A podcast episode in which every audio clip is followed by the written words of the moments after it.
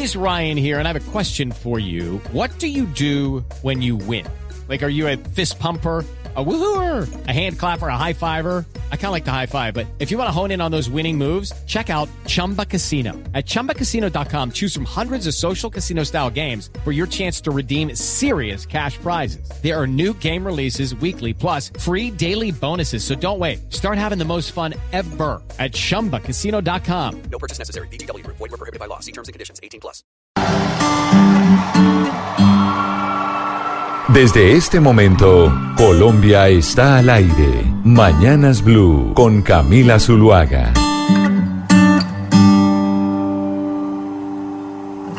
Tell me something, girl. Are you happy in this modern world? Or do you 10 de la mañana, 42 minutos. Seguimos en Mañanas Blue y estamos oyendo una de las canciones premiadas en los eh, Grammy Anglo, como se conocen, porque tenemos Grammy Latino y Grammy Anglo, unos premios que hace mucho no existía una entrega de los premios Grammy que fuera tan buena con tantos artistas en escena y tan entretenidos. Gonzalo, usted que está en Los Ángeles, California, aquí en Colombia son las 10 de la mañana, 43 minutos. ¿Qué hora es en Los Ángeles? Y dígame si, si coincide conmigo o no en que esos fueron unos premios de verdad de recordar. Dígame si está de acuerdo o no. ¿Qué horas tiene usted en Los Ángeles? Ah, es que eh, creo que tenemos problemas de comunicación. Está muy lejos. Porque está muy lejos, sí, señor. Los Ángeles, eso es como tres horas de diferencia en el meridiano de Greenwich. Son las 7 y 43 de la mañana. 7 y 43 de la mañana tiene usted en, en, Los Ángeles, California. Está temprano, Gonzalo. Bueno, pero ya listo. ¿Cuánto, ¿Cuántas horas ha dormido?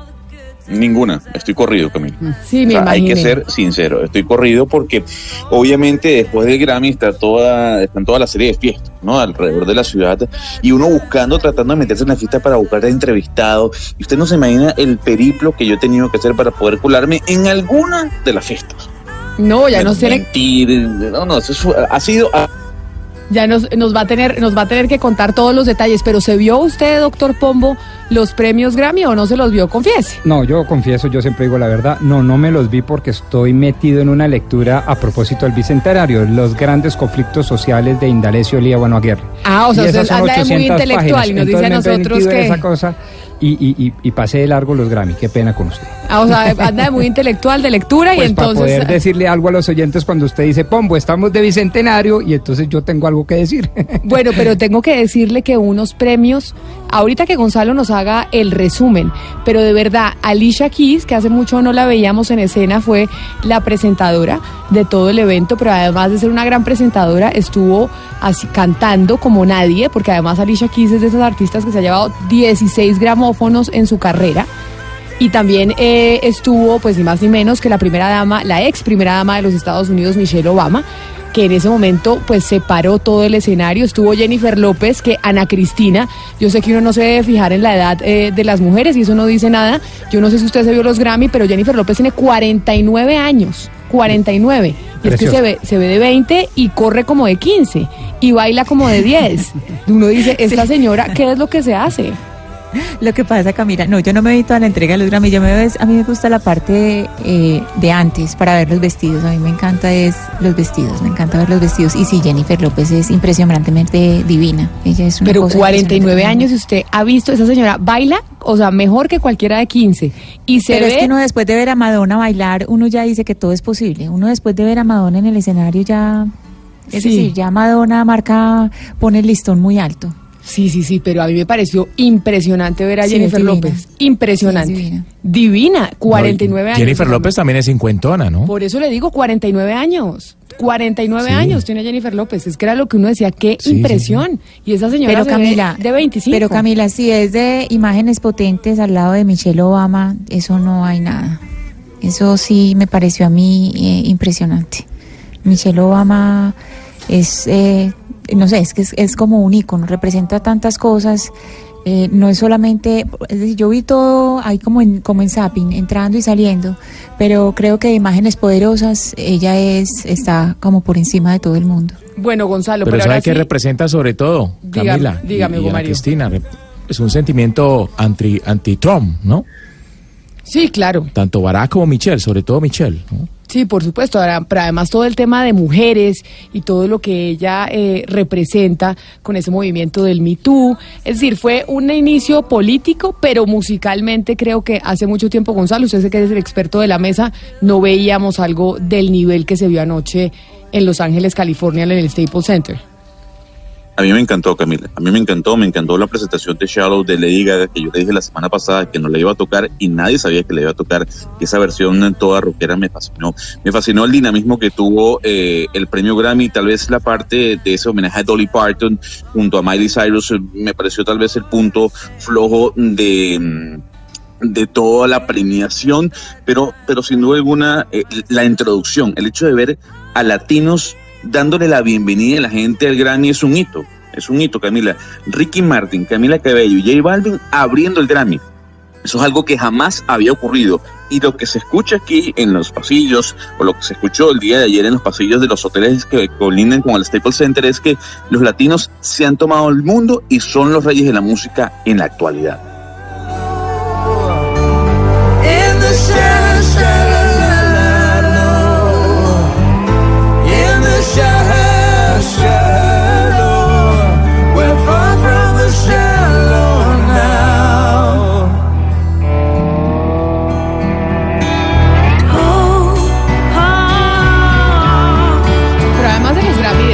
Canción, que además la oiremos muy probablemente en los premios Oscar, que son en 15 días, porque estamos en temporada de premios, pues como mencionamos más temprano, señor Pombo, pues vamos a hablar de Hidroituango y vamos a hablar de los efectos económicos que eso puede tener en toda la ciudadanía, en todos los colombianos de norte a sur. Y por eso me parece importante que de una vez planteemos eh, la pregunta, le digamos a los oyentes que queremos escuchar sus opiniones en el 316-415-7181.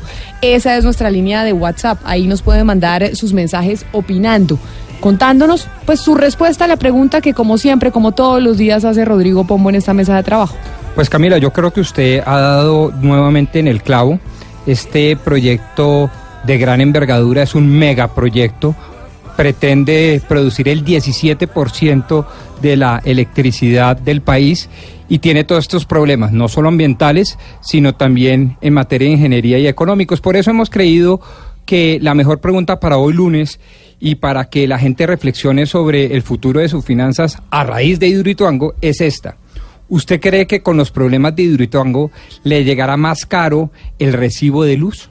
¿Será que, ¿Será que eso va a pasar? Es lo que vamos a intentar entender. Y, y déjeme insistir en esto, que usted lo acaba de decir. Esto no es para los paisas, no es para los de Medellín, ni los que viven en Jericó, ni los que están en Santa Fe de Antioquia. Es una pregunta para todos los colombianos, los que están en Caquetá, en Risaralda, en las inmediaciones de Pasto. ¿Usted cree que por cuenta de Hidroitongo eventualmente podría llegarle en los próximos meses más caro o en los próximos años más caro el recibo de luz? Pues sí, porque básicamente es lo que intentaremos entender hoy y que nos expliquen los expertos, porque al Hidroituango ser el proveedor, o por lo menos ese era el objetivo de proveer el 17% de la energía del país, con los problemas que está teniendo en este momento, ¿podrá hacerlo? Es que no sabemos. No sabemos si podrá Hidroituango cumplir con esa promesa del 17% de la energía que se le iba a proveer al país. Ana Cristina, pero usted que le ha hecho el seguimiento constantemente, que está allá en Medellín, que está en el departamento de Antioquia, los expertos de la región dicen que debido a lo que ha sucedido con Hidroituango, sí se podrá cumplir con esa meta de entregar el 17% de la energía o no, porque oía yo a Víctor Grosso, como lo discutíamos más, temprano, que el eh, doctor Londoño, presidente de EPM, de Empresas Públicas de Medellín, había dicho que igual tenían la intención de ofertar en esta eh, subasta que habrá el, eh, a finales, 28 de febrero, a finales de este mes.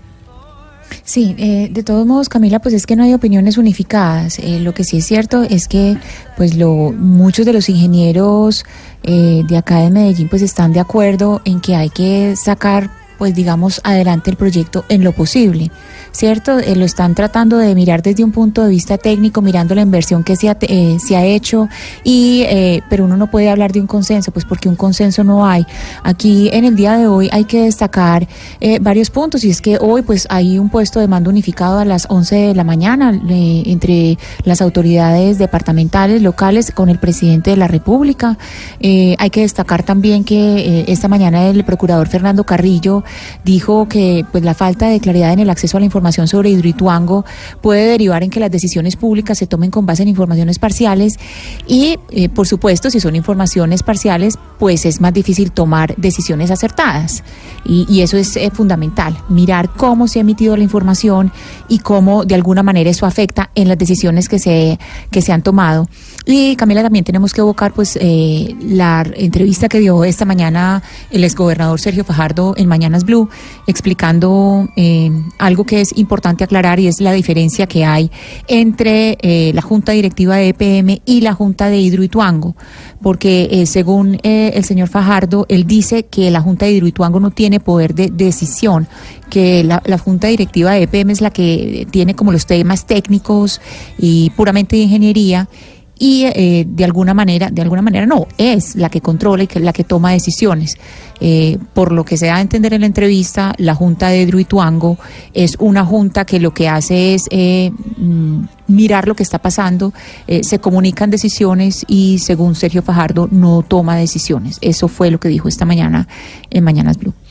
Pues seguiremos tratando de entender qué va a pasar con los precios de la energía.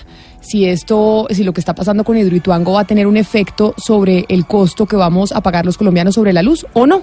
Ese es precisamente uno de los interrogantes que quedan de todo lo que ha venido pasando con ese proyecto en el departamento de Antioquia. 316-415-7181 es nuestra línea de WhatsApp. Ahí ustedes se comunican con nosotros y queremos oír sus opiniones. Pero esta semana vamos a tener un especial eh, deportivo y por eso quiero pues saludarlo, don Pablo Ríos, esta semana de qué vamos a hablar en deportes, qué es lo que va a pasar el próximo fin de semana que es importante que estemos atentos. ¿Cómo le va Camila? Un saludo para todos. El juego de las estrellas de la NBA. Seguimos con el tema de los deportes eh, gringos, por decirlo de esa manera, pero que- Estamos muy norteamericanos con Sí, los pero- Grammy, los deportes gringos y demás. Pero el baloncesto, digamos que es un poco más global que el fútbol americano, que fue de lo que hablamos hace un par de semanas. El baloncesto, el mejor baloncesto del mundo, claramente es el de la NBA.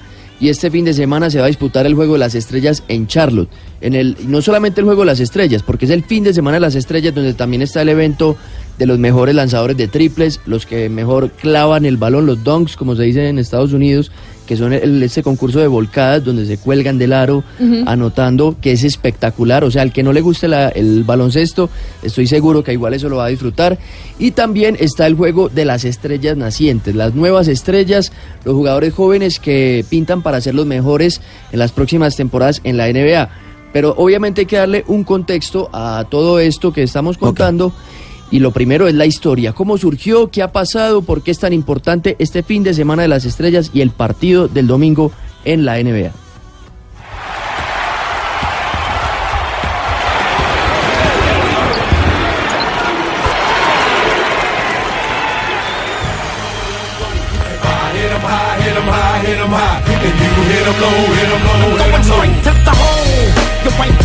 El primer juego de las estrellas en la historia de la NBA se realizó en Boston en 1951. Walter Brown, fundador de los Celtics, equipo de la ciudad anfitriona, y Hassel Cohen, un reconocido publicista de la época, decidieron crear un partido que reuniera a los mejores del baloncesto estadounidense. En ese momento no había una sola liga de baloncesto, sino que estaban la Vida Volley, Basketball Association of America y la NBA, el National Basket League, y precisamente fueron los mejores de esas ligas los que se enfrentaron y posteriormente se fusionaron y se creó la NBA.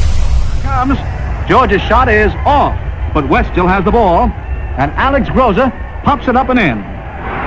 East in possession, and time to hear from another star. He's Vince Perillo of the New York Knicks. Take it away, Vincent.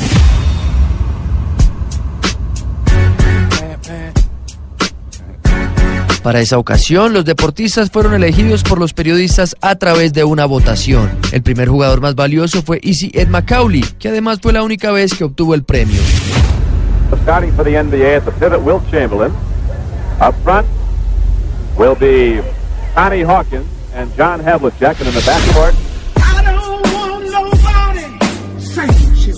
Otros hitos históricos de este compromiso fueron cuando los aficionados eligieron a los participantes en 1972 por primera vez, la aparición de la línea de tres puntos en 1980, el anuncio de Magic Johnson en el que confesó ser portador del virus del VIH y el día en el que se registró la mayor asistencia que fue en 2010 en el Cowboys Stadium en Arlington, Texas. A couple of broadswords and a check with the wrong grip.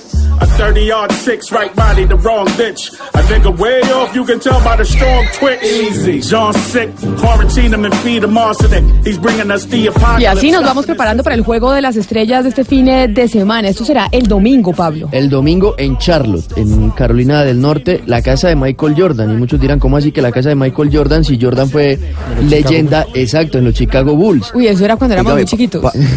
Pablo, le tengo, Pablo, le tengo una pregunta. Cuénteme. Pablo, ¿qué tan lejos está un colombiano de llegar a la NBA? NBA? Mire, hoy hay uno en la D-League, que es la Liga de Desarrollo de la NBA, que digamos donde tienen filiales los equipos principales de la NBA, y es Brian Angola, que hizo la universidad en los Seminoles, en Florida State University. Ahí están en la D-League y en cualquier momento pueden ser llamados para el primer equipo. Él es el que está más cerca en este momento y yo creo que está bien cerca Brian Porque hay colombianos en las grandes ligas y en otros, en otros, en otros deportes, pero no en básquet. Entonces, Pero por eh, ejemplo, bueno, que- pero por ejemplo, Oscar, ¿usted a qué equipo sigue de básquet? Yo desde chiquita he seguido a los Piratas de Bogotá, que es el equipo de básquet eh, de Bogotá. Tengo el Tradicional. saco tradicional. Sí. Pero ¿usted tiene equipo de básquet que no, siga? cuando, cuando Jordan, cuando Jordan, eh, los no, Bulls. pero en Colombia. Es que los Piratas son de Bogotá. Yo hablo de la Liga Criolla. Lo que pasa es que hablo de la Liga Criolla, en de la Colombia nuestra. ha cambiado mucho, ha, sido, ha sido muy variable la, la Liga Colombiana de Baloncesto y le digo tradicional Sí, los piratas porque siempre se han mantenido. En cambio, por ejemplo, a mí en Medellín me tocó ver a los paisas, a los arrieros, ahora se llama Academia de la Montaña. Entonces, digamos que cambia mucho el básquet en Colombia, incluso en un momento dejó de ser profesional. Pero, volvió, ¿cierto? Sí, sí, volvió. claro. Sí. Volvió y el básquet le y además básquet se juega en todos los colegios. En los colegios del país la gente juega fútbol, juega básquet y juega voleibol. Son como los tres deportes que están ahí. Y obviamente en la costa se juega béisbol también. Pero hoy, hoy, lo decíamos hace poco, lo- el equipo campeón o la ciudad campeona en los deportes en Colombia es Barranquilla, porque ganó en baloncesto, ganó en béisbol y ganó también Y en, en fútbol, con no. Junior. Y ayer también ganamos en fútbol. ayer también. Pero le decía lo de Michael Jordan. Hugo porque- Mario, ¿cómo amaneció de genio? Hugo Mario Palomar en Cali, ¿cómo amaneció de genio después de la derrota del América anoche? Bueno, yo soy hincha del Deportivo Cali, yo no tengo... Ah, usted amaneció feliz, usted amaneció Genio. feliz. Pero igual lamento, lamento que el América haya, haya perdido, además porque el estadio estaba completamente lleno, ¿no? 36 mil Un estadio personas para de rojo completamente. Déjeme le, le cuento lo de Jordan. ¿Por qué lo de Jordan Charlotte? Jordan nació en Charlotte, en, Carolina del Norte, hizo la universidad allá, allá fue figura donde empezó su carrera en North Carolina University y después él como profesional ya estuvo en los Chicago Bulls, pero además es el dueño del equipo de Charlotte, de los Hornets, donde se va a jugar este fin de semana pues el partido de las estrellas. Entonces nos vamos a ir preparando para ese partido de las estrellas del domingo. ¿Sabemos a qué horas y en qué canal lo va a poder ver la gente aquí en Colombia? Y ESPN después de las 7 de la noche. Después de las 7 de la noche. Todavía no nos va a contar usted quiénes van a ser los eh, jugadores ni nada. Eso lo Dejemos vamos, la expectativa. vamos a dejar la expectativa. O sea, este domingo tenemos plan.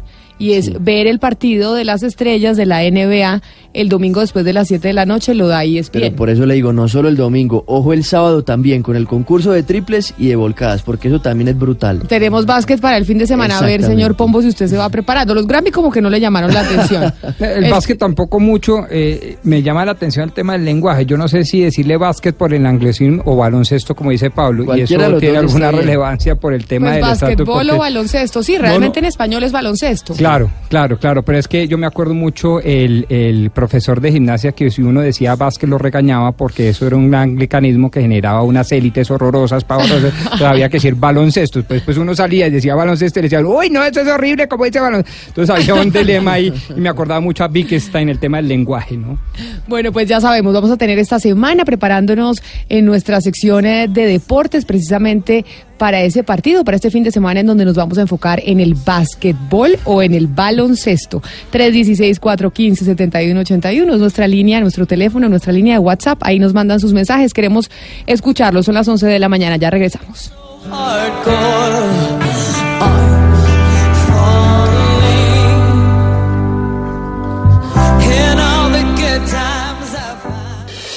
Le seguimos la pista a los planes de ordenamiento territorial en Colombia. En Mañanas Blue ponemos la lupa sobre el volteo de tierra. Queremos leer su denuncia sobre los POR.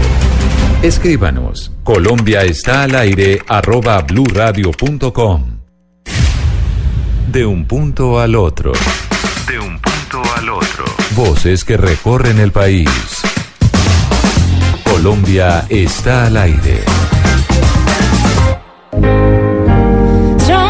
My pain with his finger, singing my life with his word, killing me softly with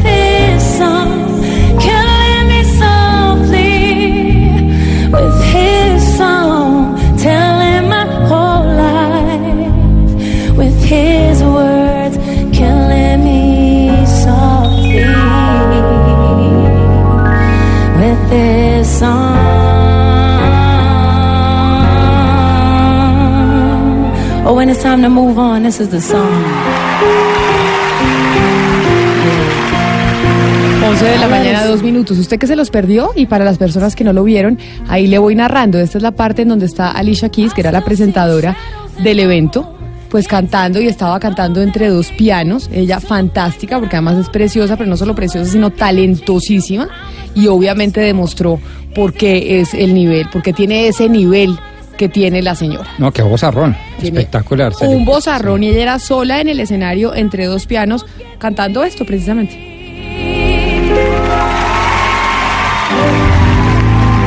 Or until you finally find the person that's good for you, then you realize that it's unforgettable.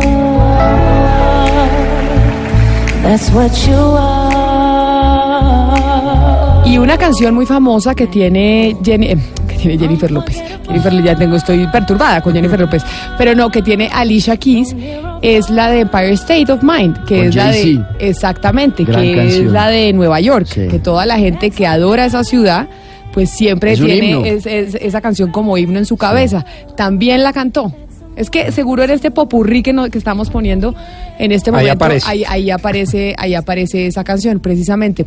Ana Cristina, usted vio, ya que vamos a ir con unos oyentes precisamente para hablar de Hidroituango y para hablar de si creemos que nos va a subir el recibo de la luz, esa polémica que hubo por una fotografía que se filtró de casa de máquinas.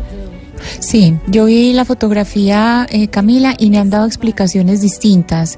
Eh, un- una persona, una fuente mía que es ingeniero, él me dice que esa foto la recibió directamente de alguien eh, de Hidroituango, eh, pues de alguien de empresas públicas que estaba en Hidroituango, que no fue tomada con una cámara normal, sino que fue tomada con de estas cámaras que usan los ingenieros. eh, pues para, para poder eh, mirar en, en lugares oscuros. Eh, la verdad, yo no podría eh, dar, o sea, yo no podría certificar, no me atrevo a decir que es verdadera o falsa porque no tengo suficientes eh, pruebas para decir que es verdadera o que es falsa y por eso no la difundí, porque yo no tengo las, Pero- los, no tengo suficientes elementos para decir que es falsa o que es verdadera. Pero Jorge, Jorge Londoño anoche Ana Cristina le dijo a Juan Roberto Vargas que sí, que era una, una fotografía real de casa de máquinas. Sí, pero, Pero- pero, usted ha visto la polémica que ha existido, Hugo Mario, por eso les pregunto, porque a través de, eh, de las redes sociales incluso, a mí me llegó la información, no la, no la publiqué, pero había un experto en, eh, en animación y en temas digitales que decía que la foto, haciendo un análisis gráfico bastante básico, pues se evidenciaba que era... eh, pues que no era cierta. Un montaje. Un montaje. Y además, ¿cómo se tomó la foto? Se tomó a través de un dron, porque obviamente uno no, uno no se imagina quién está tomando la foto, está que encima del agua, en dónde, en dónde está parado tomando la foto. Por eso digo, ¿vieron la polémica de la foto de Casa de Máquinas este fin de semana? El doctor Londoño de PM dice que es eh, real, pero ¿ya sabemos a ciencia cierta si es real o no? ¿O estamos creyendo simplemente en la palabra del, eh, del gerente de PM? Y sobre todo quién la filtró, ¿no? Como dice Ana Cristina, ¿con qué interés se, se filtró esa fotografía? Claro, pero cuando Ana Cristina yo le pregunto, usted dice, todavía no tenemos claro, o sea, no podemos decir a ciencia cierta si es real o no. Estamos simplemente con diferentes versiones de lo que pasa en torno a esa foto. Sí, y además, eh, si el señor Jorge Londoño dice pues que esa foto es real, pues él es una fuente, es una fuente que hay que confrontar, es decir, porque lo que hace uno es confrontar fuentes, ¿cierto? Es decir, hay una fuente y tenemos que confrontar con otras fuentes si sí es cierto. Hay ingenieros, como le digo, una, una fuente mía que me dice que efectivamente proviene de PM eh, y que es tomada con una cámara, no una cámara normal. O sea, eso no es tomado ni con un celular ni con una cámara normal, sino con una cámara de uso de ingenieros. Entonces hay que eh, confrontar fuentes y yo no me atrevería a decir ni que es falsa ni que es verdadera en este momento porque no tengo los suficientes elementos y no, no creo responsable eh, decirlo, afirmarlo pues al aire eh, y dar por cierto que es falsa o verdadera. Bueno, muchas cosas todavía por saber de lo que pasa con esa foto, de lo que pasa con Hidroituango. Y pues vamos a ver qué dicen los oyentes frente a la pregunta que usted les, les hacía, señor Pombo, algo que queremos conocer y saber si va a tener algún tipo de impacto sobre los colombianos. Colombia tiene un megaproyecto en Antioquia, Hidroituango. Tiene una cantidad de problemas económicos, ambientales, de construcción. Pero a todos los colombianos les preguntamos, ¿usted cree que todos esos problemas van a revertir en la plática? Es decir, ¿usted cree que le llegará más caro, eh, más cara la luz, el, el, el recibo de luz? Vamos a ver qué dicen los oyentes que se comunican con nosotros al 316-415-7181. En Mañanas Blue los escuchamos. Buenos días, mi nombre es Jairo Gutiérrez Jaramillo, llamo desde Cali.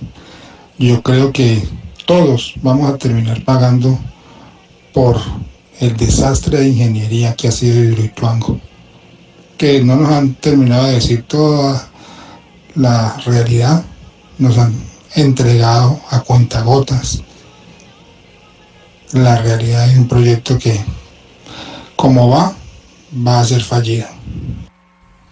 Ahí nos dice un oyente su opinión desde Cali. Vamos con otro oyente sobre la pregunta del eh, doctor Rodrigo Pombo sobre Hidroituango. Buenos días, mi nombre es John Jairo. Eh, sobre la pregunta, si eso llega a suceder, que sí logre a, dar energía, que está como un poquito difícil de que dé, para mi opinión, pues para mi opinión. Sí, van a llegar más caros porque de ahí va a querer EPM sacar los gastos que tuvo en ese atraso de esa represa. Entonces, sí van a llegar más caros. Para mi opinión, sí van a llegar más caros porque EPM va- se va a aprovechar de ahí para poder recuperar la plata que ha perdido en, en Hidroituango. Y es que básicamente eso es lo que vamos a intentar saber, si va a subir el precio de la energía o no va a subir el precio de la energía por lo que está pasando en Hidroituango. Ya se dijo que el sobrecosto de la obra, o por lo menos lo que nos iba a costar más, era 3 billones de pesos, dice el gobernador de Antioquia, Luis Pérez, y dicen los de Empresas Públicas de Medellín, que son 2.5 billones de pesos. Es decir, estamos entre 2.5 y 3 billones de pesos, que la obra costó, ¿qué? 12 billones de pesos. Ana Cristina se estaba eh, diciendo más o menos. Es decir, estamos con un 30% de sobrecosto, que es un jurgo de plata. Sí, eso es lo que sabemos eh, hasta el momento, Camila, esa es la cifra que tenemos hasta el momento. De- y la pregunta es, ¿esos sobrecostos quién los va a cubrir? Porque tenemos que de Hidroituango son socios la gobernación de Antioquia, empresas públicas de Medellín, y quién va a cubrir esos sobrecostos, de dónde va a salir esa plata, ¿ya se nos ha dicho? No, hasta ahora pre- precisamente creo que esa es la conversación que vamos a tener hoy porque esa conversación sobre quién eh, va a asumir todos esos costos pues no ha sido clara. Queda dentro de todo este eh, marco de información en que se han hecho especulaciones, se han hecho especulaciones de- desde columnas, pero creo que no hay una voz oficial que digamos uno pueda decir esto es la posición eh, oficial de quién finalmente es el que va a asumir ese costo. Y yo creo que aquí, eh, Camila, es eh, esencial oír al ministerio. Y agréguele, Camila, al análisis que no solo se trata de los mayores costos de obra, sino de la mayor permanencia en obra. Es decir, una hidroeléctrica que estaba planeada para entrar en funcionamiento en el 2019-2020 va a entrar años después Es que y va a producir el 17% de la luz, quizá el 20% de la luz a nivel nacional. Y no va a es que llegar se esa luz. el, eh, Entonces yo- esa mayor permanencia Se genera... supone que era en el 2018. Se Exacto. supone que la entrada Pero era en el que, 2018. Camila, sabe que yo creo saber quién va a pagar los sobrecostos, tengo la sospecha. A ver, a ver, diga, porque esa es la esa precisamente, Oscar, es la pregunta que le hacemos a los oyentes. Es- es- ¿quién va Nosotros los colombianos vamos a pagar ese sobrecosto. Tengo la sospecha. pero ahora con mayores impuestos, a través de las facturas de luz, a través de unas plusvalías, eh, ¿Qué, ¿Cómo, cómo? Pero la, eh, gra- van- la- la van- pregunta pero- es, ¿tenemos los colombianos que pagar por eso? ¿Por qué? Además, esa es otra pregunta. La, pregunta sí. es ¿por qué? ¿Por Sí. qué los colombianos tienen que pagar los sobrecostos de una obra que estuvo mal hecha? O que estuvo mal Por- planeada en un principio, o que tiene estos problemas que estamos presenciando. No, es que, es que obviamente que no deberíamos pagar nosotros esos sobrecostos, porque hay, unos, hay unas empresas que deben responder por ello. Pero lo que siempre ocurre en Colombia es que somos nosotros los que terminamos pagando los sobrecostos de todo lo que, lo que ha ocurrido en este país. Desde el Guavio para atrás y desde el Guavio para adelante, digamos. O sea, no hay una obra que tenga un sobrecosto que no sea asumido por los colombianos, mediante tarifas, mediante eh, más impuestos, cualquier cosa. Pero somos nosotros, Camila y amigos de la mesa, los que terminamos pagando los sobrecostos de todas las obras. Todas. Vamos a oír un último oyente. Creo que tenemos un oyente que nos envió un mensaje, Jennifer, por eh, que nos escribió, que prefirió no hablar. Es verdad, Camila. Y lo que- Espere que le abran el micrófono porque no se oye. Que si le abren a la niña el micrófono, por favor. Muchas gracias. Eh, quería leerle este mensaje porque de todo lo que hemos escuchado y que ha llegado hasta este momento, creo que es la opinión diferente a la que tenemos igual acá en la mesa de trabajo. Dice el oyente o la oyenta, no tengo ni idea. Yo creo en el proyecto, creo en los ingenieros que lo realizan y creo que la factura va a llegar por lo que hemos gastado en nuestra vivienda. Bueno, ahí tenemos otra opinión. Son las 11 de la mañana, 12 minutos. Ya regresamos aquí a Mañanas Blue porque tenemos unos invitados muy especiales en la mesa de trabajo. La música de este programa. Nuestro playlist disponible en Spotify. Búsquenos. Colombia está al aire. Gracias a Glorita que siempre me está apoyando, siempre. Me dice, Lucho se durmió, Lucho no tome, Lucho ¿por qué dijo eso? Ese apoyo constante de ella día a día es el que me ha dado fuerza, casi no me cansa. La gloria de Lucho. El amor es la mejor elección. Gran estreno muy pronto. Caracol Televisión nos mueve la vida. Que oíamos ahí porque estrenamos La Gloria de Lucho. Se, entrena- se estrena La Gloria de Lucho en el canal de Caracol y hemos visto los eh, comerciales y las promociones durante toda esta semana. ¿Usted las vio, Pombo? ¿La- ¿Las ha visto? Sí, sí, están simpáticas. Están Sí, simpaticísimas y dan ganas de verse la novela y por eso tenemos en la mesa de trabajo a dos, sector, a dos actores que son sin duda alguna de los mejores actores que hay en este momento en Colombia, Enrique Carriazo y Verónica Orozco. Primero las mujeres. Verónica, bienvenida Muchas Mañanas Blue. gracias, Camila. Muchas gracias a todos. Bueno, estamos felices de estar acá acompañándolos esta mañana. Y don Enrique Carriazo también bienvenido. Doña Camila, muchas gracias. Mire, Puede hablar más duro, tranquilo, que aquí es con confianza. bueno, ¿hace cuánto? eh, ¿Todavía están grabando la novela o ya la novela se terminó de grabar? Ya terminamos. Ya terminamos hace unos meses. Bueno, no, hace casi un año ya. Eh, duramos ocho meses de rodaje en total y sí, terminamos hace, hace ya ratico. Ya estamos emocionados de que hoy por fin se estrene. A ustedes los hemos visto, a los dos, yo los he visto desde que soy chiquita en, la pan- en las pantallas de televisión, han tenido múltiples papeles, muchos para recordar. Esta novela que la vemos en, eh, en la publicidad del canal eh, Caracol, que se ve muy interesante, muy entretenida, hay un comercial que dice como cómo vamos eh, en la conquista, ya estamos listos para darnos un besito, esos no son ustedes dos porque son los actores más jóvenes. ¿Por qué esta novela va a ser especial también? O sea, ¿qué va a tener eh, esta novela para que enganche a los, a los colombianos? Yo creo que desde mi punto de vista es que cualquier evento que sucedió está basado en el sufrimiento. Y a mí me parece que cualquier elaboración que uno hace del sufrimiento es supremamente interesante para cualquier ser humano. Todos queremos saber qué hacen las otras personas para aliviar el sufrimiento, ¿no? ¿Qué estrategias diseñan? Sea la negación, la sublimación, la huida, en fin, cualquiera. Y a mí, personalmente, es mi criterio, eh, creo que es muy llamativo. ¿Esta finalmente sí es una historia basada en la vida real o es una historia real pero que se ficcionó? Se ficcionó, completamente ficcionada. Yo creo que está inspirada en la historia de una familia, porque pues es, sí, la historia de Lucho con su esposa, con sus hijas. Eh, pues de, de- de todo lo que tuvieron que vivir, pero yo creo que hay acontecimientos, hay anécdotas eh, que, que son muy cercanas a la realidad, pero en general está simplemente inspirada, no es una fotocopia real de su vida completamente. Es la, es la- es- está inspirada en la historia de Lucho que llegó a ser congresista, que era esta persona que venía de ser emboladora, y vamos a ver ficcionada la historia, pero sí hay muchas cosas que son de la vida real. Y usted con, y usted se reunió, Enrique, con Lucho para manejar el personaje, para construirlo o no? Pues te cuento que eh, a mí me gustan mucho los proyectos que son lentos.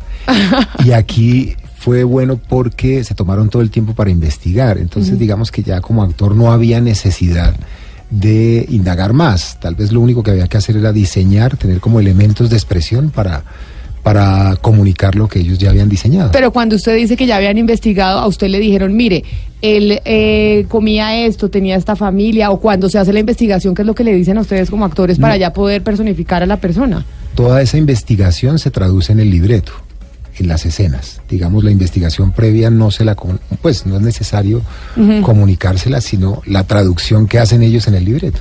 Entonces, lo que yo vi fue los libretos y ahí ya estaba, se podía inferir, digamos, que habían investigado ellos. Verónica, ¿y usted qué hace de Gloria? ¿Esa Gloria existió o esa Gloria sí es completamente que se la inventaron los libretistas?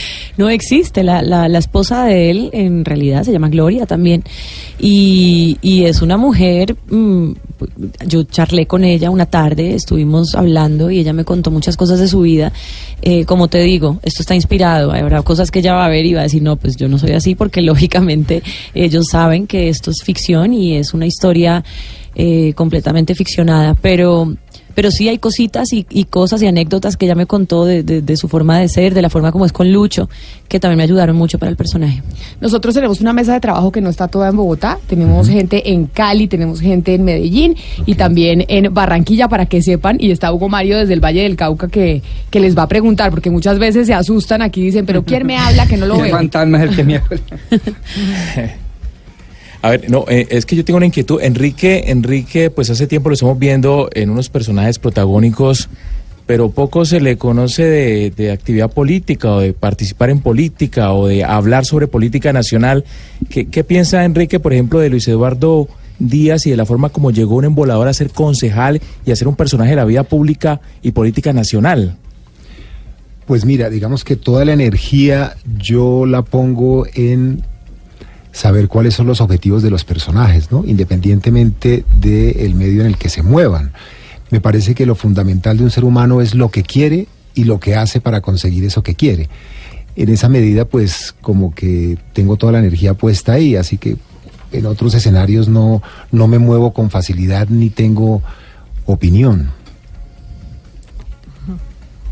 Verónica, eh, para una actriz eh, o para un actor en general, pero te lo, pre- lo, se lo pregunto a usted en este caso, ¿es más fácil construir un personaje que es que a partir de la vida real o es mucho más fácil cuando este personaje es totalmente ficticio? Ah, sí, claro, porque a ustedes les tocó los dos, pues no inventarse, sino actuar a dos personas que ya existen. Complementarlos quizás. Claro, sí, y el reto de, de hacerlo cuando uno sabe que ese personaje existe, es de carne y hueso, y el reto de, de interpretar un personaje que, que es totalmente ficticio. Sí, un poco la tranquilidad que me dio fue saber que los libretistas estaban detrás de toda la historia y de todo lo que iba a pasar y la y la investigación y, y lo que se pues que sabíamos de ellos de su vida real y sus anécdotas y, y tantas cosas que ellos querían contar de su vida eh, pues estaban detrás de un libretista no entonces eh, realmente la por eso te digo la cantidad de ficción es enorme. Yo creería que, que basado en la vida de ellos hay un 20% eh, pero pues yo creo que las dos son, eh, eh, siempre es un reto, ¿no? Empezar un personaje nuevo desde el lugar que sea, de cero, es, es, es empezar a crear, obviamente con el respeto que la familia pues se merecía, lógicamente, y pues recalcando que es una inspiración en su vida. Eh, pero a mí me sirvió mucho hablar con ella, me sirvió muchísimo, sobre todo la forma de, de afrontar la vida, ¿no? La forma de, de, de pasar por encima de las necesidades o de las tragedias que hayan podido vivir la forma, eh, esa entereza, ¿no? Y esa fuerza, ¿no? No se quedan en el drama, no hay drama en ningún momento. Esto eh, todo lo toman con humor y, y con una fuerza increíble. Entonces, eso fue algo que a mí me aportó muchísimo para crear el personaje. Yo les quisiera preguntar a los dos si ustedes, por ejemplo, reciben el libreto eh, de Juana Uribe y ustedes pueden hacer algún comentario o el actor tiene algo o la actriz tiene algo que decir o puede participar en algo. Es decir, por ejemplo, un diálogo, decir, bueno, yo no creo que este diálogo fuera así o eso es sagrado e intocable. Pues mira, eh, lo mejor es que lo que uno tenga que decir lo diga a través de su actuación creo que es una manera más eh, eficaz de comunicar lo que uno piensa. Porque de la otra forma, es decir, si utilizamos como herramientas que no son propias de nosotros, sean las palabras o el discurso, pues seguramente eh, la comunicación no es muy fluida. Así que lo que usualmente hacemos es a través de nuestra forma de actuar, de los elementos que escogemos para expresar lo que ellos escriben, el productor diría si está de acuerdo en ese enfoque o no, y con base en eso haría las correcciones del caso. Verónica, eh, yo tuve la oportunidad de conocer a Lucho como concejal y era un personaje muy polémico digamos, desde un punto de vista todo el mundo lo defendía porque era esa cultura del mérito, esa democracia incluyente que no tenía estratos y eso es maravilloso a mi modo de ver. Pero por el otro lado, ya como concejal, frente a la presentación de sus proyectos de acuerdo, un poquito pasadito de tragos y esas cosas que, nos, que conocimos los bogotanos, pues es un porcentaje, por decirlo menos, polémico. Tú hablas de inspiración. ¿Qué tan conveniente es que los medios masivos de comunicación se inspiren en personajes tan polémicos y tan ambivalentes como el Lucho el Embolador. Yo lo que creo es que la serie está basada en una historia familiar, ¿no? No se mete tanto con el tema de la política. Eh, lo que le pasó a Lucho sin duda es un suceso, ¿no? Una persona... Eh, entre comillas, con menos posibilidades de llegar a la política, ¿no? Sin, sin tener una familia que le hubiera ayudado o a entrar, o, no, él vino de la calle y llegó eh, por un montón de sucesos eh, que, suenan un poco locos, llegó a ese puesto, pero realmente la serie en ningún momento está hablando de ningún tema político profundamente. Claro que se va a tocar el tema en la serie, pero, pero realmente está centrada es en una historia familiar, que es lo bonito también de, de todo esto, de cómo un niño que nace sin posibilidades, que en su casa no lo apoyan para nada, para estudiar, para lograr, cumple un sueño de la manera que sea, pero, pero lo cumplió. Llegó eh, y cuando nadie lo esperaba además. Entonces eso es lo bonito. Enrique, esta noche a partir de las 9 de la noche, ¿qué vamos a ver los colombianos en La Gloria de Lucho? ¿Una comedia? Uno, ¿Algo más dramatizado? ¿Con qué nos vamos a encontrar a partir de las 9 de la noche de hoy?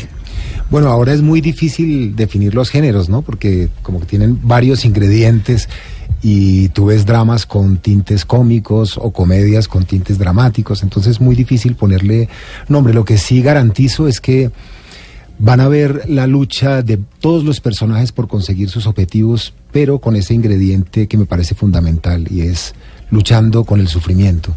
Y me parece que a partir de ahí todo el humor y todas las eh, situaciones dramáticas que se producen pues son supremamente interesantes y generan mucha empatía porque todos los seres humanos hemos tenido sufrimientos, tenemos sufrimientos y vamos a tener sufrimientos. Y lo que hacemos es encontrar mecanismos y estrategias para eh, solucionarlos, para enfrentarlos y lidiar con él y ver cómo, cómo no nos ahoga. La Gloria de Lucho que se estrena hoy a las 9 de la noche y es basada en la historia del eh, exconcejal de Bogotá, Luis Eduardo Díaz. Nos dicen ustedes que es 20% realidad, el resto, el resto es ficción. Pero quisimos invitar precisamente al exconcejal, a Luis Eduardo Díaz, a Lucho, a que participara con nosotros hoy hablando de esta historia que llega a las pantallas del canal de Caracol y en donde él pues va a ver en cierta medida su vida reflejada en una novela. Exconcejal, Lucho, bienvenido a Mañanas Blue, gracias por estar con nosotros. Camila, muy buenos días. La mesa de trabajo y también a los oyentes. Muy buenos días, ¿cómo están? Bueno, ¿qué expectativa tiene usted de lo que va a ver hoy a las nueve de la noche? ¿Usted no ha visto el primer capítulo? ¿Hoy lo va a ver o usted ya, ya vio algunas, algunas cosas de lo que vamos a ver los colombianos en televisión? Vamos a mirarlo el primer capítulo, a ver. estoy en ese, como se dice, en esa, como en esa angustia esperando a ver qué. Y entonces, como esto, nos estaban diciendo Verónica y Enrique Carriazo, que es 20% realidad, pero el resto es ficción. Lucho, ¿cómo fue el proceso usted de contar su vida? ¿Usted tuvo que entrevistarse con los libretistas o básicamente ellos hicieron la investigación independiente sin, eh, sin hablar con usted? No, ellos tuvieron que hablar conmigo, obviamente, los libretistas, Enrique, que es una gran persona, lo mismo Verónica, es otra mujer muy, o sea, mis respetos eh, para ella, entonces, pues obviamente todos tuvieron que haberse reunido con mi esposa y conmigo. Oiga, Lucho, ¿es, es cierto, eh, pues a propósito de la novela, que usted va a comenzar nuevamente campaña? ¿Va, va a intentar regresar al Consejo de Bogotá? eh, eh, se, se informan mal, están mal informados.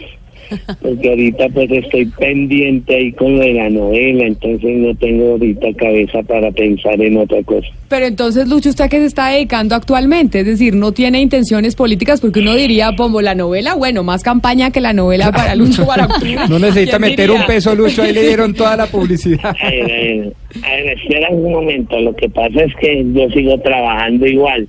O sea, para mí no hubo ningún impedimento volver a trabajar. Ya listo, siempre he trabajado, entonces no hay, no hay que, no hay pues, ningún, como se dice, ningún contrapeso, ni con ningún tropiezo. Sigo trabajando igual que siempre y, ¿Y en qué está pues tra- y vamos en- a mirar a ver. Lucho, ¿y en qué está trabajando? Porque desde hoy a las 9 de la noche Colombia entera se va a enterar de su vida.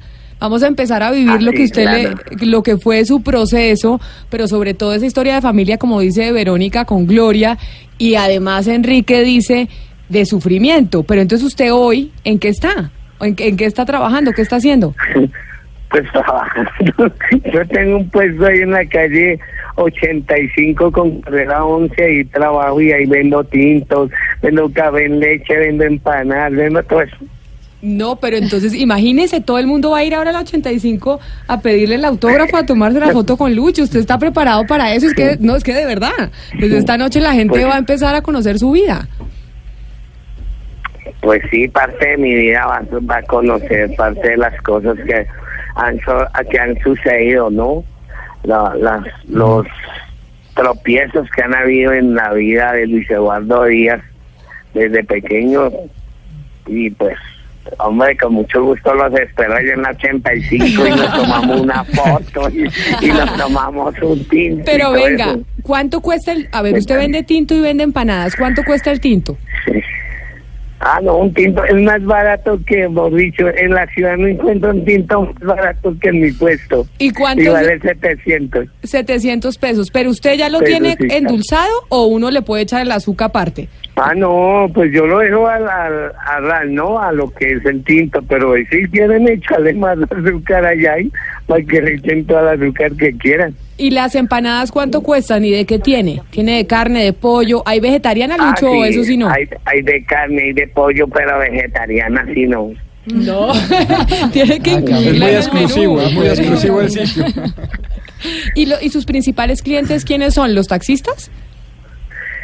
Sí, muchos taxistas van y también, hombre, por Dios, va también gente, pues digo de todos los estratos, de serio que no digo mentiras, estoy hablando realidad, de todos los estratos van. Y No. pues chévere para mí, chévere. Oiga, Lucho, pero es, es cierto que usted le van a dar una participación ahí en la novela, va a incursionar también en la actuación. Claro, también voy, voy a participar ahí en la novela, voy a actuar ahí como me- eh, como amigo de, de Lucho, o sea, amigo de yo mismo. Pero entonces, eh, porque ha- hagamos una escena. Acá está Enrique Carriazo como Lucho. Entonces salude Lucho a Lucho. Háblense, Pero- a- hable- háblense no, entre no los tengo dos. esa capacidad. de- de Entonces improvisar. saludo es que, yo dale, a Enrique. eso Oiga, sí, más bien. Lucho, ¿cómo está, hermanazo? Cuénteme, ¿cómo le ha ido, cómo le ha ido en su vida, hermano? Es que mira, ¿Qué más esa vida de concejal y ahora de vendedor? ¿Qué tal? Contesta tú. Ah, contesto yo Claro, mismo. claro, Ah, no, claro. a mí me va perfectamente. A mí me va muy bien. Yo me, yo me río de la vida porque porque no ha pasado nada. Además de todos los tropiezos y de todos los golpes, pues ahí voy para adelante. La vida no para.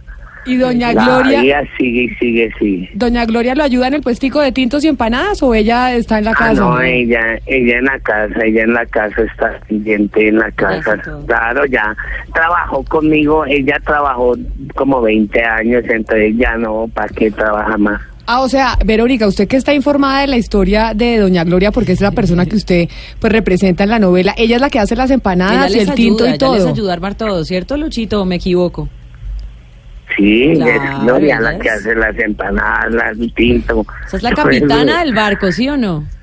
Sí, claro, es, es que alrededor de ella se mueve toda esta, toda esta familia, porque si no fuera por ella, muchas veces usted sabe que uno de hombre, pues, eh, como que echa la vida como a que, que no vales nada, o sea, que ella no vale nada, ¿no?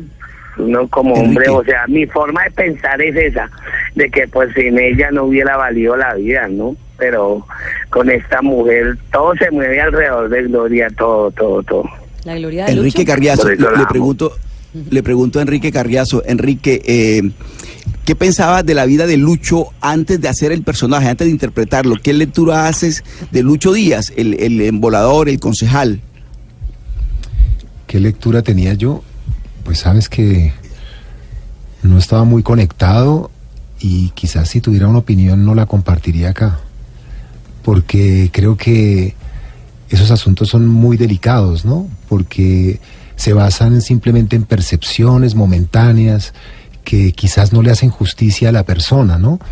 Eh, los personajes públicos sufren un poco eso. Solo a partir de un momento eh, se publica algo y a partir de ahí ya se genera una realidad que muchas veces es injusta o por lo menos no acorde con la realidad. Por lo tanto, yo prefiero el silencio. O distorsionada, distorsionada totalmente. Exactamente. Pero sí, mire, estamos, Lucho tiene una forma de hablar muy particular.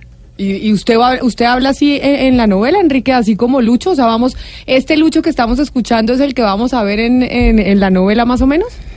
No, no creo. Pues es que, eh, digamos que yo utilicé como otras herramientas, ¿cierto? Como lo que les explicaba ahora, quizás la parte interna, más que la forma.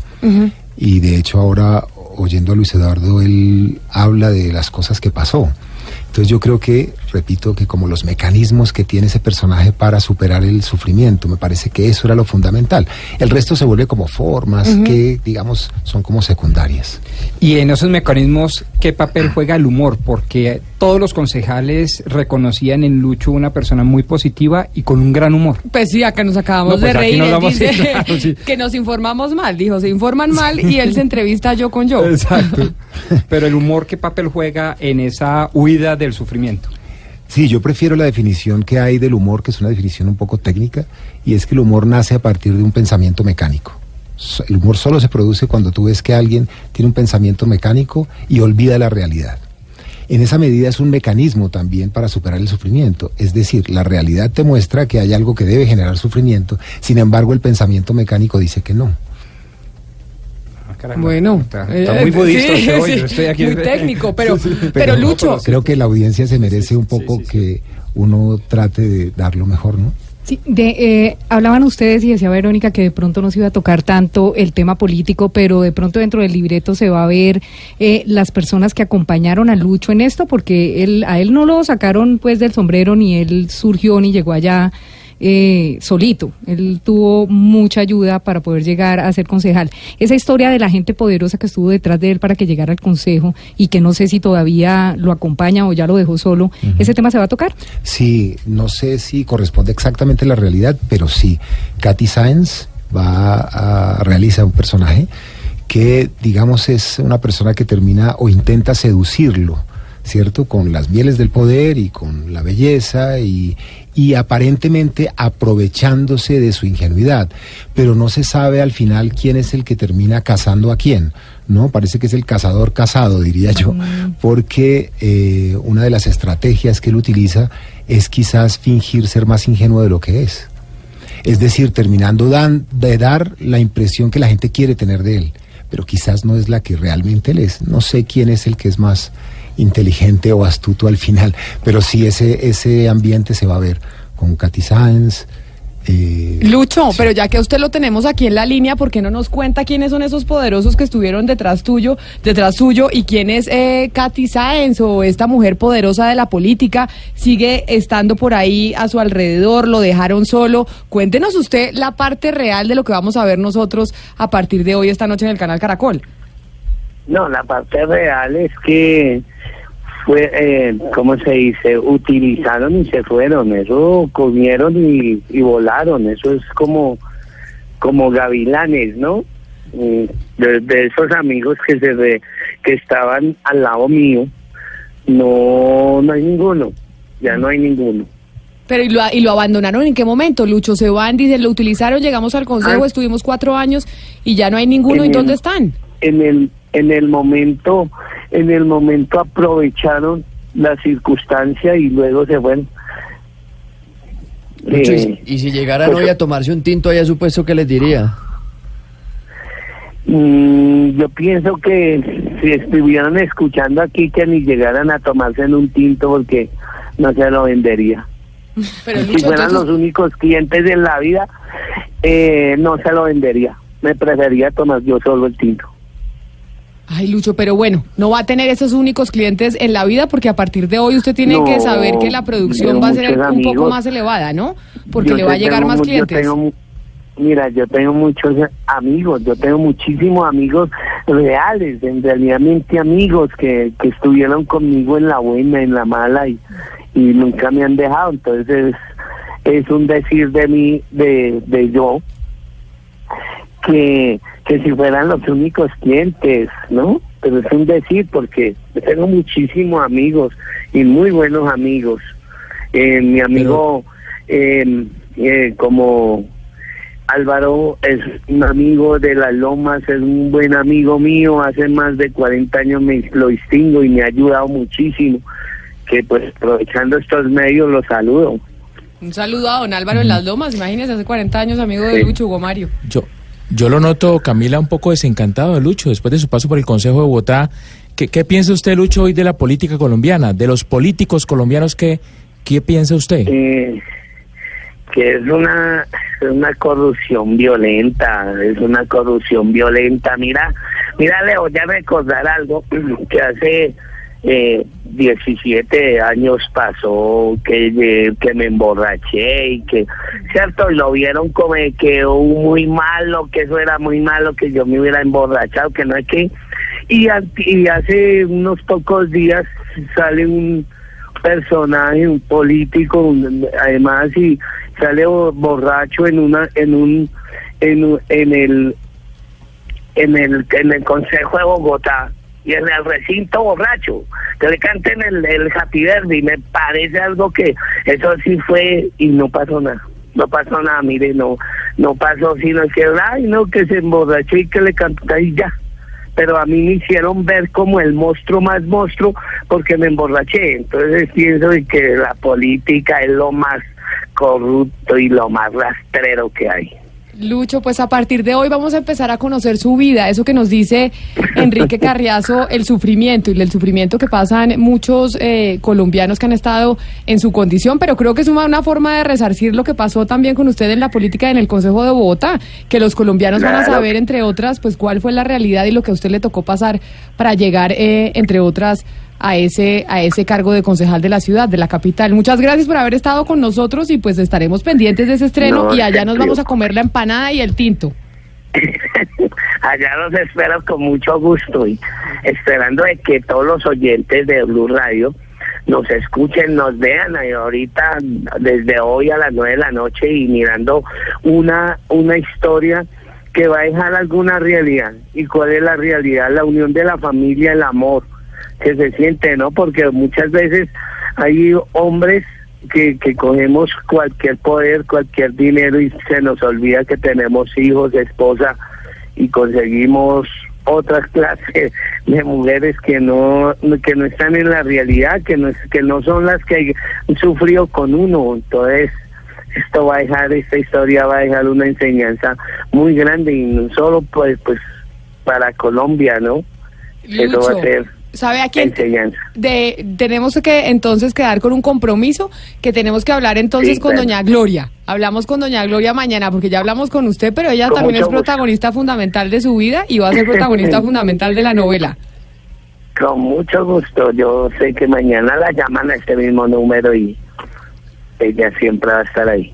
Bueno, don Luis Eduardo Díaz, Bueno. exconcejal de Bogotá, pero además eh, la historia de vida que vamos a empezar a ver esta favor, noche. Camilita, me, me deja el don a un lado y me dice Luis.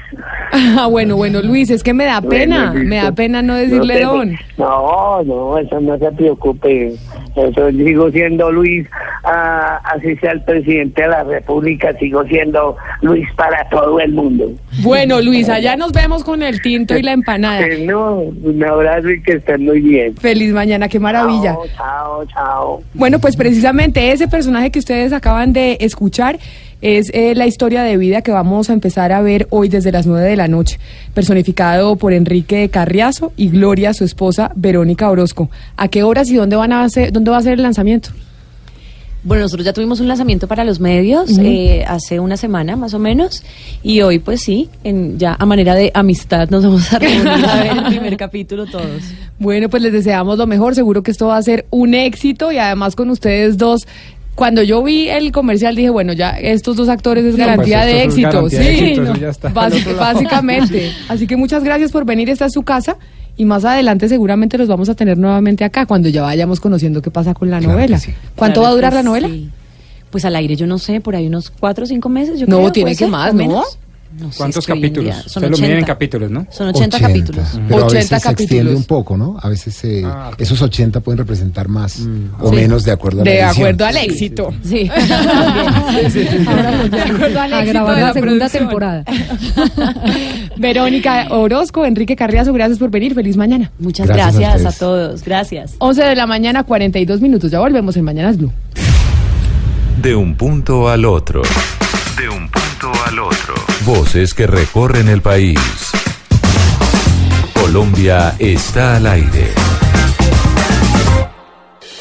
Le seguimos la pista a los planes de ordenamiento territorial en Colombia. En Mañanas Blue ponemos la lupa sobre el volteo de tierra. Queremos leer su denuncia sobre los POR. Escríbanos. Colombia está al aire arroba bluradio.com. Diversas ópticas. Hechos que marcan el acontecer. Mañanas Blue. Mañanas Blue.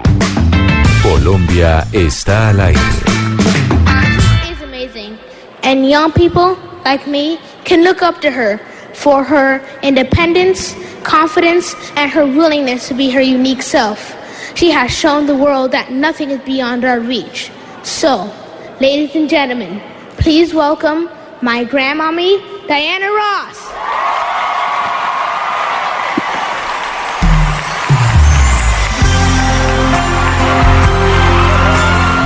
Y antes de desconectarnos, antes de llegar con las noticias a Medellín, a Cali, a Barranquilla y a Bucaramanga, seguimos oyendo la música de los premios Grammy. Premios que se llevaron a cabo ayer en la ciudad de Los Ángeles, en el Staples Center. Y queremos oír, con la música que tenemos de fondo, las opiniones de nuestros oyentes, porque después de las 12 precisamente vamos a tratar de entender si va a subir o no, o va a tener algún tipo de impacto la crisis de Hidroituango en el precio de la energía, es decir, en los recibos de la luz. Los oyentes se comunican con nosotros al 316-415-7181. Eh, muy buenos días, Blue. Muy buenos días, Camila. Eh, soy Elizabeth y por supuesto que sí. En últimas, los usuarios terminamos pagando todo, así cueste o no cueste más. Estoy segura que todo eso nos lo irán a devolver a nosotros para que nosotros reintegremos el dinero de las cosas mal programadas. Se olvidó que estaban haciendo un megaproyecto, no un proyectico de a peso. Triste, muy triste todo lo que ha pasado. Gracias, Camila. Un saludo para usted y muchas gracias por llamarnos y por contactarse con nosotros. Queremos oír la opinión de los oyentes sobre la situación de Hidroituango. Hola, buenos días. Les habla Giancarlo Camargo desde Barranquilla. Pues por supuesto que nosotros los consumidores finales somos quienes vamos a responder por todos esos sobrecostos de la obra.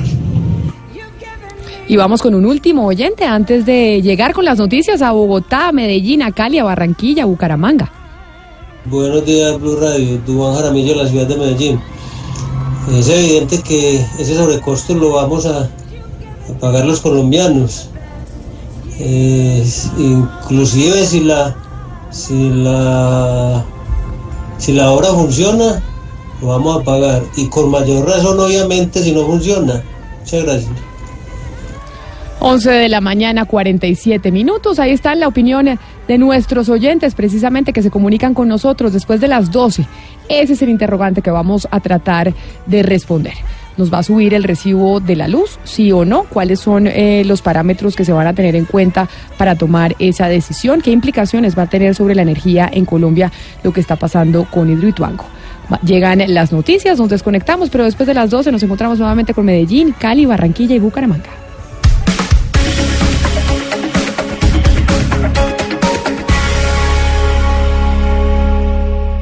Domingo 10 de febrero. Staples Center. And the Grammy goes to. And the Grammy goes to. And the Grammy goes to. Mañanas Blue. Cuando Colombia está al aire, estará en directo desde la ciudad de las estrellas, Los Ángeles, California. Sextoagésima primera edición del premio más relevante de la música, Grammy Awards 2019.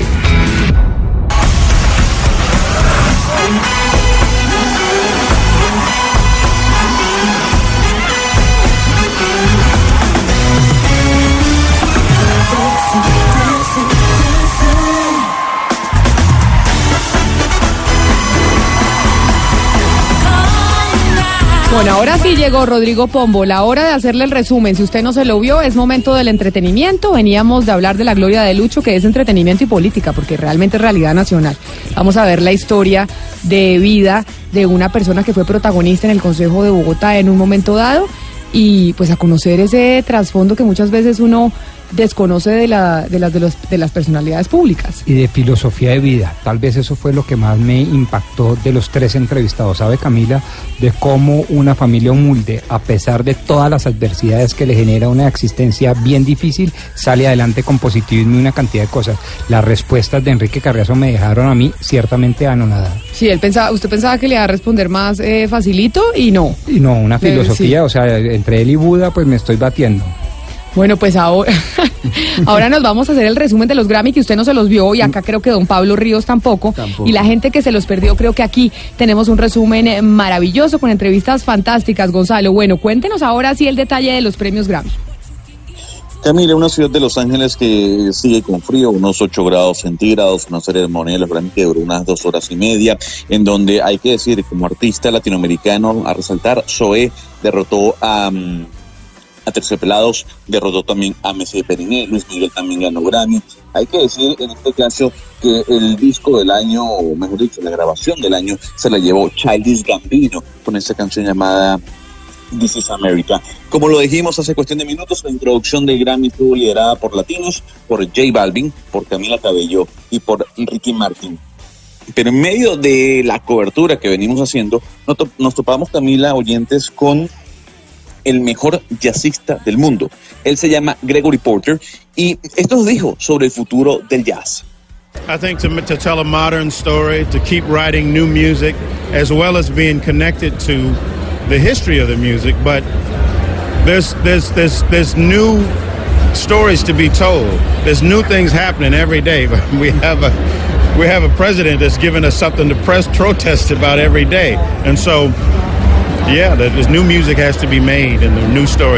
Bueno, pues acá Gregory Porter nos dice que el futuro del jazz está en seguir contando historias modernas, en escribir nuevas canciones, nueva música. Nos dice que es muy bueno conectarse con la historia de la música, pero agrega que hay nuevas historias de las que él considera se debe hablar.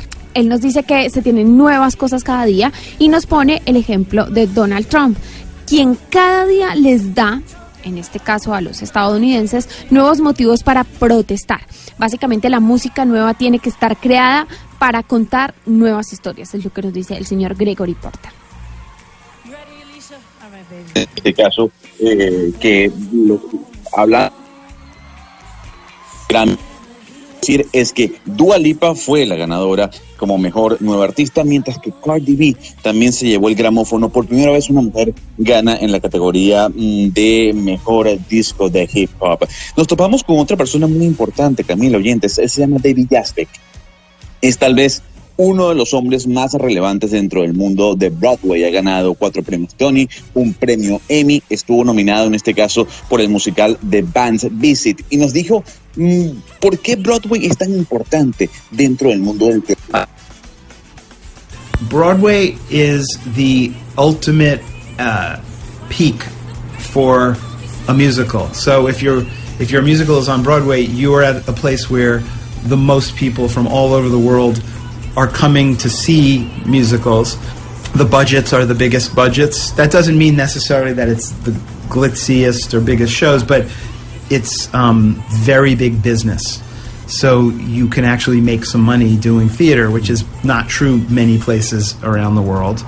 And the fact that people are coming just to see it, just to see theater. Some people come to New York just to go to Broadway shows. Means that you're catering to the to the audience for for that genre. You know, you know what I'm saying. You're not to- you're not a band that's touring all over the world. People are coming to you to see to see your show. Bueno, pues el señor David nos dice que Broadway es el más alto lugar para un musical. Los musicales son espectáculos que mucha gente de diferentes partes del mundo va a ver. Los presupuestos son los más altos, lo cual no significa que los shows sean los más grandes y ostentosos, pero sí es un negocio muy grande. Es un lugar en el que se gana mucho dinero haciendo teatro, lo cual no es muy común en otras partes del mundo, nos dice él. Agrega que el hecho de que la gente va solo por ver teatro, que la gente va a Nueva York solo por ver los shows de Broadway, significa que el abastecimiento de la audiencia es básicamente para eso. Dice que ellos no son una banda que hace tours alrededor del mundo, es la gente la que viene a ver sus shows. Y finaliza diciéndonos que el reggae es un espíritu de humanidad. Eso es lo que significa para él. Básicamente, hay que decir que los grandes perdedores en este caso fueron Kendrick Lamar y Drake, que no se llevaron ni las ocho ni las siete no- nominaciones eh, correspondientes que tenían ambos dos raperos, al igual que Post Malone.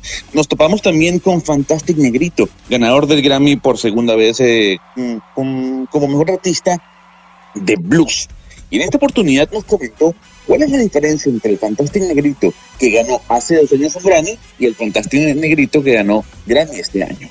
Uh, Fantastic Negrito ahora. I am very, very more free. More free in my creativity. I think when I won the first Grammy, uh, I just said, okay, good, I got a Grammy. Now I will go and do the opposite of the Grammy. And I did that, and then I won another Grammy. So, yeah, just the freedom of being like a artist, you know, my age. I'm a middle aged guy. I'm not a pretty white girl. I'm not a rapper, you know, I'm not. So it's, it, there's a freedom in doing it at this age where you can really make the music from your heart, from your soul, from your spirit, and touch the people. And that, I feel like that is just a tree that's growing. That's the difference. Negrito Fantástico de California. Uh, habla español poquito. Mi gente de Colombia. Fantastic Negrito dice que él es mucho más libre en su creatividad. Comenta que cuando ganó el primer año él dijo como, bueno, listo, ya tengo un Grammy, ahora voy a hacer lo opuesto al Grammy. Y pues bueno, ayer se llevó otro Grammy. Ahora nos agrega que se siente en libertad de cosas como por ejemplo su edad, que él no es un rapero, que no es una chica blanca bonita. Y cuando habla de libertad, él dice que esto quiere decir que la música sale de su corazón, de su alma, de su espíritu y toca a las personas. Él creció en las calles y cree que esa es la diferencia. Y pues ahí nos manda un saludo, Gonzalo. Bueno, en medio de las fiestas que albergaron la ciudad de Los Ángeles, eh, en el downtown, en West Hollywood, nos encontramos con Lucas Formayer. Él es el vocalista de Lucas Graham, quienes hace un par de años fueron una banda revelación del pop y del rock en todo el mundo, nominados al premio Grammy. Y esto nos dijo Lucas sobre el significado que tiene para él el premio Grammy. The important part about the Grammys is that it's uh, peer voting, so it's everyone releasing music voting for other people who are releasing music, instead of uh, instead of just like a committee voting. Then it's uh, all of us who uh, release music that get to vote for everyone else. So it's like 50,000 people voting. Lucas dice que la parte importante de los Grammy es que es una votación reducida. Es gente que hace música votando por gente que hace música. Es un lugar en el que hay un comité de votación conformado por nosotros, dice así, por los que hacemos música, dice Lucas. Algo así como 50 mil personas, dice él. Aprovechando lo famoso que es este, este señor, el vocalista de Lucas Graham, también le preguntamos sobre su posición, su opinión sobre la música latina y la importancia de la misma hoy en día, y esto fue lo que nos dijo.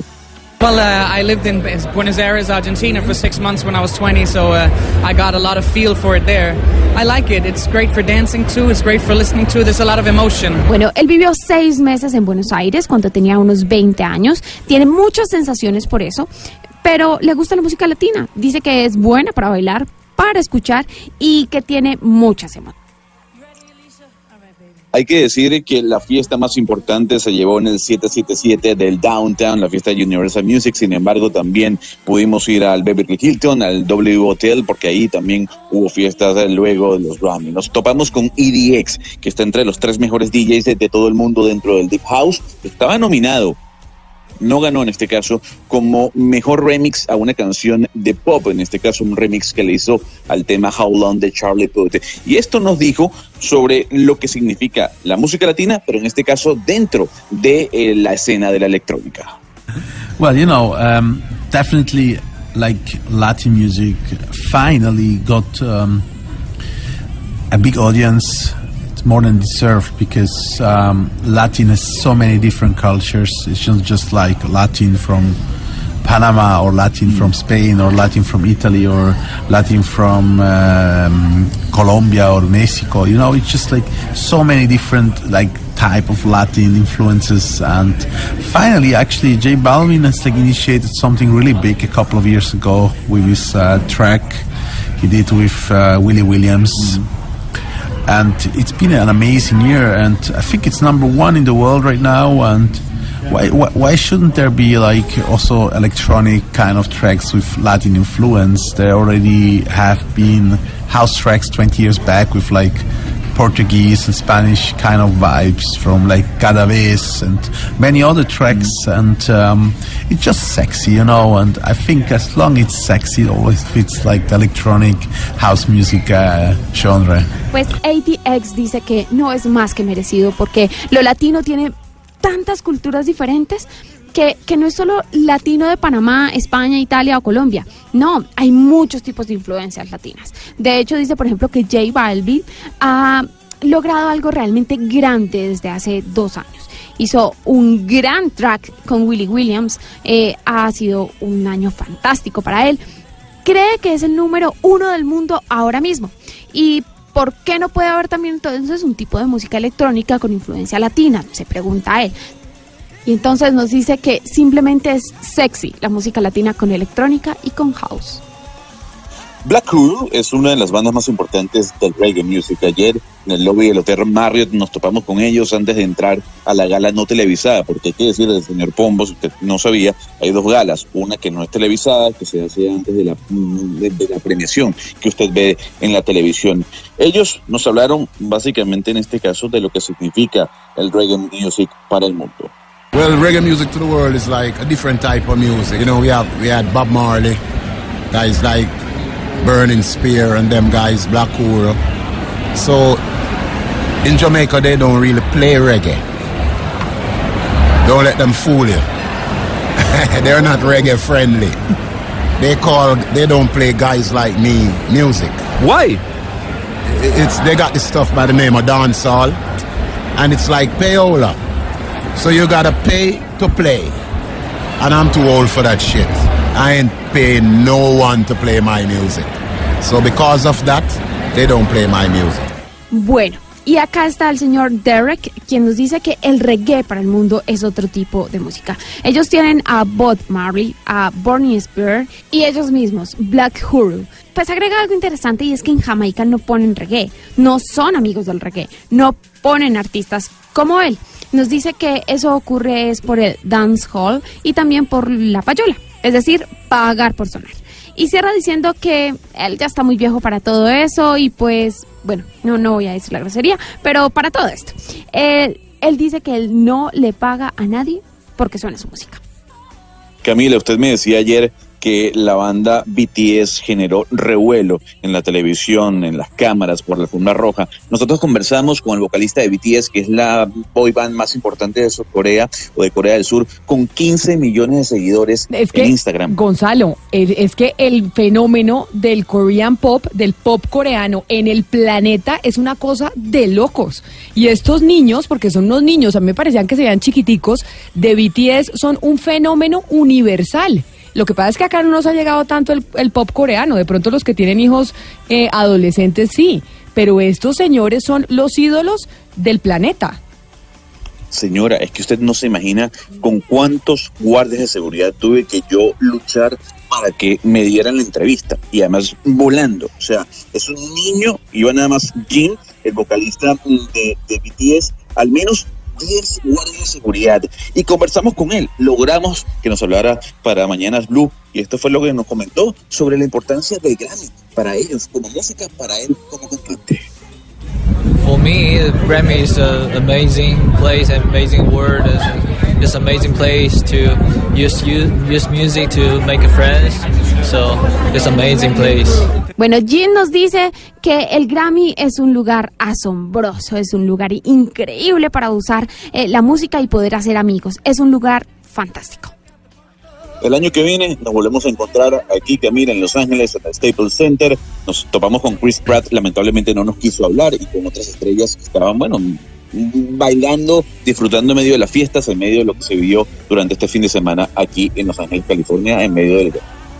Bueno, pues nos volvemos a encontrar, sí señores, en los Grammy el próximo año, pero por lo pronto lo esperamos aquí, Gonzalo, con los brazos abiertos. 12 del día, 3 minutos. Es momento de conectar nuevamente a Medellín, a Cali, a Barranquilla y a Bucaramanga.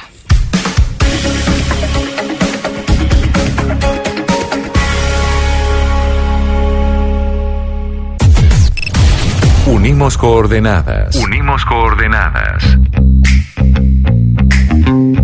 A partir de este momento, nuestra señal se extiende por todo el país. Colombia está al aire. Cuando Colombia está al aire, las preocupaciones de los oyentes también lo están. Si tienes denuncias desde cualquier parte de Colombia, escríbenos a colombiaestalaire@bluradio.com. Cada caso tiene su espacio en Mañanas Blue cuando Colombia está al aire. Blue Radio, la nueva alternativa. Le damos la bienvenida a Medellín, a Cali, a Barranquilla y a Bucaramanga que se conectan eh, con nosotros. Y antes de entrar con el debate, antes de entrar con esta noticia que queremos aclarar sobre si nos va a subir el precio de la energía o no, de acuerdo a lo que está pasando con Hidroituango, tenemos una información importante, don Eduardo, usted aquí el jefe de las noticias, ¿qué es lo que pasó o por lo menos qué ha venido sucediendo con el, eh, con el porte de armas? Porque siempre se había dicho que estábamos pendientes de cómo iban a ser los casos excep- excepcionales para poder autorizar el porte de armas. ¿Qué dijo el presidente de la República el fin de semana? ¿Ya tenemos información de eso? Sí, pues mire, eh, todavía no se conoce el documento. El presidente Duque anunció este fin de semana que está por expedir esa directiva, que básicamente va a hacer como una reglamentación al decreto que prohibió el porte de armas para personas que sean ajenas a las Fuerzas Armadas.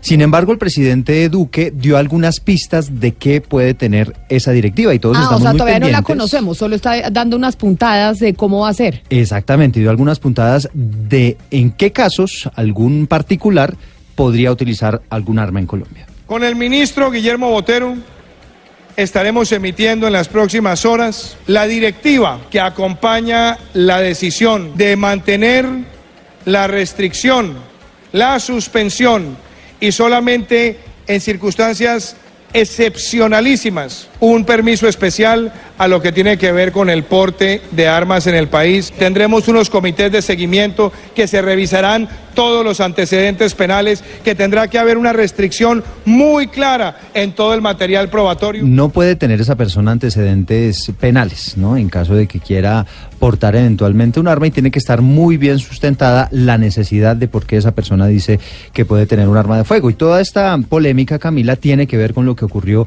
con Fabio Legarda en las últimas horas.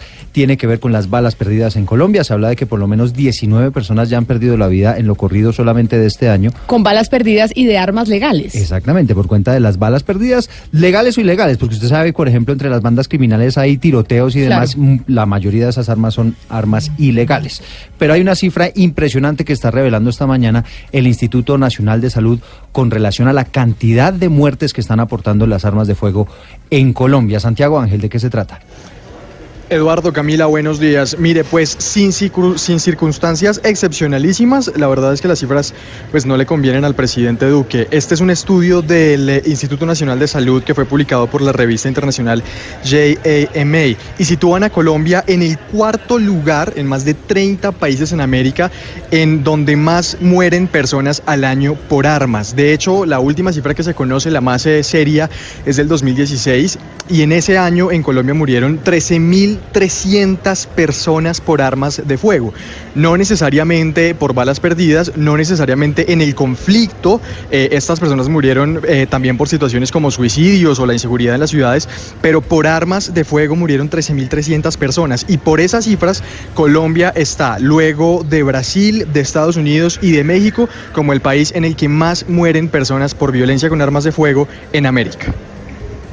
Y eso entonces se suma un elemento más al debate que hay en torno, Eduardo, al porte de armas. Así hay gente que quiere pues normalizar el porte de armas y que se permita a ciertas personas con casos excepcionales portar armas, pero otras que dicen, mire, tenemos estas cifras, como dice Santiago, y no hemos hecho la reglamentación, ¿se imagina cuando se reglamente? Exactamente, hay algo, eso sí que hay que dejar en claro aquí, Camila, y es que algunas personas han, de- han querido hacer ver como que el gobierno está interesado en legalizar de alguna manera el porte de armas en Colombia. Hay que decir que el gobierno eh, firmó ya el decreto que prorroga su prohibición. Es decir, en principio únicamente las Fuerzas Armadas tendrían derecho a utilizar armas. Pero lo que está por salir es esa directiva Excepcional. que daría algunos requisitos y algunos temas excepcionales donde los particulares podrían mm, terminar utilizando armamento. Oiga, Eduardo, usted cuando nosotros hablamos del agua, dijo que como usted está en Bogotá, el precio del agua es el servicio público que más le cuesta, ¿no? Sí, uno de los que más cuesta, ¿de acuerdo? Agua y qué más.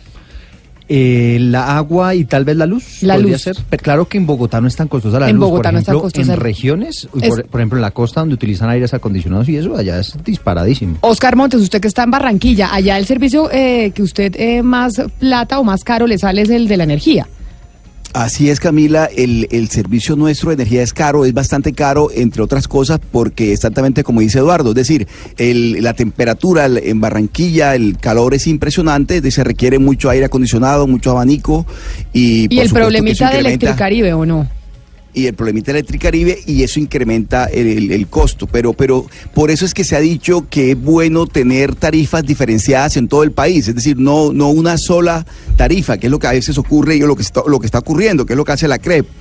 Eh, porque las tarifas de la región Caribe, por ejemplo, usted una fábrica eh, tiene para moverla, una industria requiere pues un, un mayor esfuerzo por parte de que de, de- de todo lo que se- de todo lo que se utiliza, No, ¿no? es que- Aire es que acondicionado uno- y abanico y demás. Pues es que para una fábrica, para los empresarios, pues digamos que estar en la industria, uno de los, eh, digamos, costos más altos son la energía. Pues uno de los rubros Tal que cual. tienen, que tienen que tener dentro de sus cuentas es la energía que uno a veces pues no lo tiene en la cabeza. Pero mire, Hugo Mario, usted que está en el Valle del Cauca y allá también en Cali hace calor, el, eh, ¿la energía también es de los eh, servicios públicos más costosos?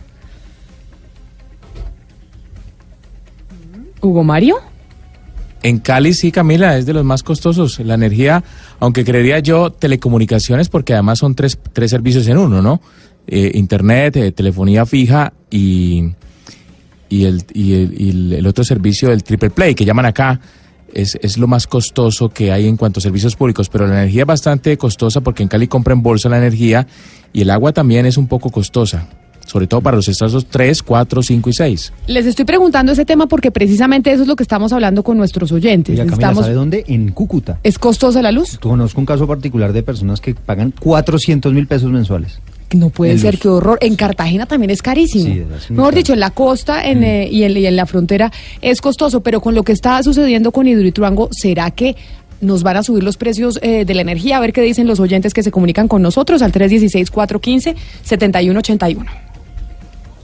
Mi nombre es Andrea y pienso que si vamos a pagar esa problemática de Hidroituango. Además me parece que aquí hubo corrupción porque no hubo control en esta obra. ¿Quién sabe cuánto dinero pasaría de por medio para aprobar una obra mal hecha? Un saludo muy especial a nuestro oyente. Vamos con un oyente más antes de ir con nuestros invitados. Camila, buenos días. Mira, de acá de Medellín. Yo lo que quiero decir es que, ¿por qué hacer leña del árbol caído? O sea, si todos se unieran en que ese proyecto saliera bien, saldría, saldría bien, pero están esperando es cualquier fallita para caerle. Eso es un proyecto para todo el país, no solo para nosotros. Muchas gracias. Así es, es un proyecto para todo el país, 17% de la energía y por eso es importante que salga adelante, pero que salga adelante bien.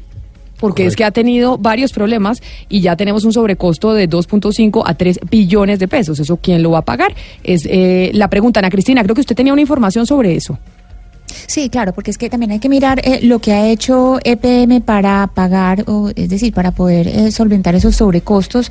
Por una parte, pues algo muy polémico que fue el año pasado y era la venta de, de acciones eh, de ISA por 1.5 billones de pesos, también la venta de aguas de Antofagasta y de un parque, Antofa- aguas de Antofagasta es en Chile, y del parque eólico Los Cururos que también queda en Chile. Entonces, por ahora es eso. Lo que pasa, Camila, es que uno eh, también, o por lo menos, pues yo estoy eh, un poco eh, sorprendida pues porque el, el señor eh, Londoño de la Cuesta dice que el próximo 28 de febrero eh, pues la central hidroeléctrica de Hidroituango se va a presentar a la subasta del cargo por confiabilidad. Quiere decir que va a poner eh, a disposición del mercado eh, su energía. Si Hidroituango pues todavía no, no ha entrado, o sea, no, no ha entrado en funcionamiento y eh, con esta noticia Jorge Londoño de la Cuesta dice que para diciembre de 2021 estaría listo, cuando todavía no se ha resuelto el problema. Me parece eh, bastante arriesgado. Sabe que a mí me Eh, sorprendió, me- a, mí, a mí me sorprendió lo mismo, me sorprendió exactamente lo mismo y por eso Ana Cristina estamos en comunicación a esta hora con Cristian Jaramillo. ¿Quién es el doctor Jaramillo? Es el director ejecutivo de la Comisión de Regulación de Energía y Gas, mejor conocida como CREC, porque la CREC es la que se encarga ese próximo 28 de febrero de abrir esa subasta en donde van a ir todos los operadores eh, de energía a ofrecer la energía, pero para que el doctor Jaramillo sea el que nos explique mejor esto cómo funciona. Doctor Cristian Jaramillo, bienvenido a Mañanas Blue, muchas gracias por estar con nosotros. Eh, muchas gracias por la invitación, Camila. Un saludo a la mesa, a los corresponsales y sobre todo a los oyentes. Mire, doctor Jaramillo, explíquenos como para Dumis, ¿qué es lo que pasa ese 28 de febrero, esa subasta de energía, qué significa para los colombianos? El sistema eléctrico colombiano tiene una particularidad y es que cada cierto tiempo hay una hidrología muy crítica, lo que conocemos como el niño, que hace que una buena parte de nuestra capacidad de generación deje de ser eh, efectiva, porque tenemos como el 70% son plantas hidráulicas. Entonces, en virtud de eso, la Comisión de Regulación instauró desde el 2006 un esquema que se llama el esquema del cargo por confiabilidad, en el que las empresas voluntariamente eh, adquieren unas obligaciones de tener a su disposición una energía que entregan en periodos críticos, es decir, en periodos de niño. Entonces, eso es una obligación que ellos adquieren y la comisión administra eh, o aplica una subasta para adquirir esas obligaciones cada vez que vemos que la demanda proyectada por la UME ya es superior a la cantidad de energía con la que estamos seguros que pueden estar en un año dado. Ese análisis se hizo el año pasado y concluimos que había una posibilidad de que en el año 2022 la demanda fuera superior a la energía firme, así se llama energía firme, disponible y convocamos una subasta. El 28 de febrero las empresas, los proyectos que están interesados en participar en la subasta envían las cantidades de energía firme que tienen disponible y el precio al que estarían dispuestos a entregarlo. Ese precio es lo que se llama la prima del cargo por confiabilidad. Claro, pero entonces ahora con lo que está pasando con Hidroituango, quiero hacerle dos preguntas. La primera, la que hacía Ana Cristina, ¿puede Hidroituango ofrecer energía a pesar de que el proyecto no está listo? A ver, la, la Hidroituango es un proyecto que se presentó a dos subastas ah, pasadas y tiene unas obligaciones de energía por unos valores eh, de alrededor de mil la primera con, con vencimiento al 2018 y alrededor de 3.500 una con venci- vencimiento al 2021. De cara al sistema, ellos tienen estas obligaciones. Actualmente hay un proceso eh, abierto eh, con ellos con intención de establecer eh, si hay un incumplimiento grave, insalvable, que es algo que determinó una auditoría que se les hizo. Sin embargo, hasta que el proceso no se falle, ellos tienen una energía firme que todavía está eh, disponible. Ellos tendrían, sin embargo, que cumplir todos los demás requisitos de participación de la subasta para poder eh, participar. Pero, pero mire, doctor Jaramillo, es que como usted entiende, este es un tema muy técnico. Quiere decir que ya Hidroituango se comprometió con una energía que ya participó en una subasta, esa energía ya se la pagamos eh, los colombianos, es decir, el gobierno, el Estado ya le pagó esa energía con la que se comprometió. La respuesta corta es no. Eh, y aquí viene entonces en, en, dos tandas. La primera es el gobierno no les paga nada, esto lo pagan los usuarios a través de la, de la factura. Pues sí, los colombianos, Pero- nosotros sí, los ciudadanos. Eh, correcto. Eh, pero solo se les empieza a pagar cuando entregan efectivamente el, el servicio que se está Claro, contratando, pero- pues no es un contrato, pero el servicio al que se están comprometiendo, que es el de entregar energía. Como ellos a la fecha no han entrado en operación comercial, no se les ha girado ningún peso asociado al esquema del cargo por confiabilidad. Claro, pero entonces, eh, doctor Jaramillo, eso me lleva a preguntarle, ellos no han cumplido por los problemas que han tenido, que los conoce el país entero, y entonces, y ellos ya se habían comprometido. Quiere decir que hay un hueco de energía que alguien va a tener que suplir, porque ellos no la están entregando y contábamos con esa energía. ¿Quién la suple? A ver, yo, yo quisiera no dejar ninguna impresión de que nosotros tenemos una decisión o una certeza o un conocimiento cierto sobre si ellos van o no van a entrar.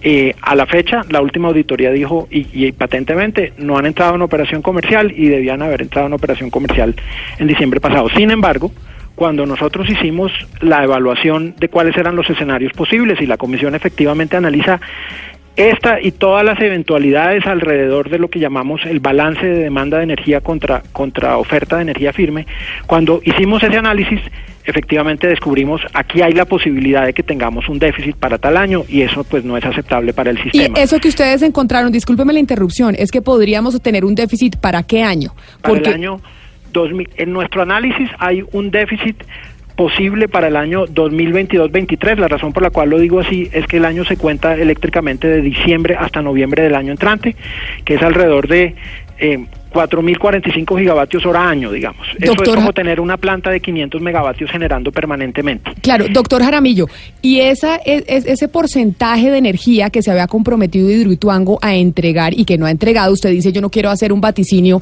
de que si va a cumplir o no va a cumplir, pero ¿cuánto es? ¿Cuánto es lo que del porcentaje total de la energía, cuánto es lo que ellos se han comprometido a entregar?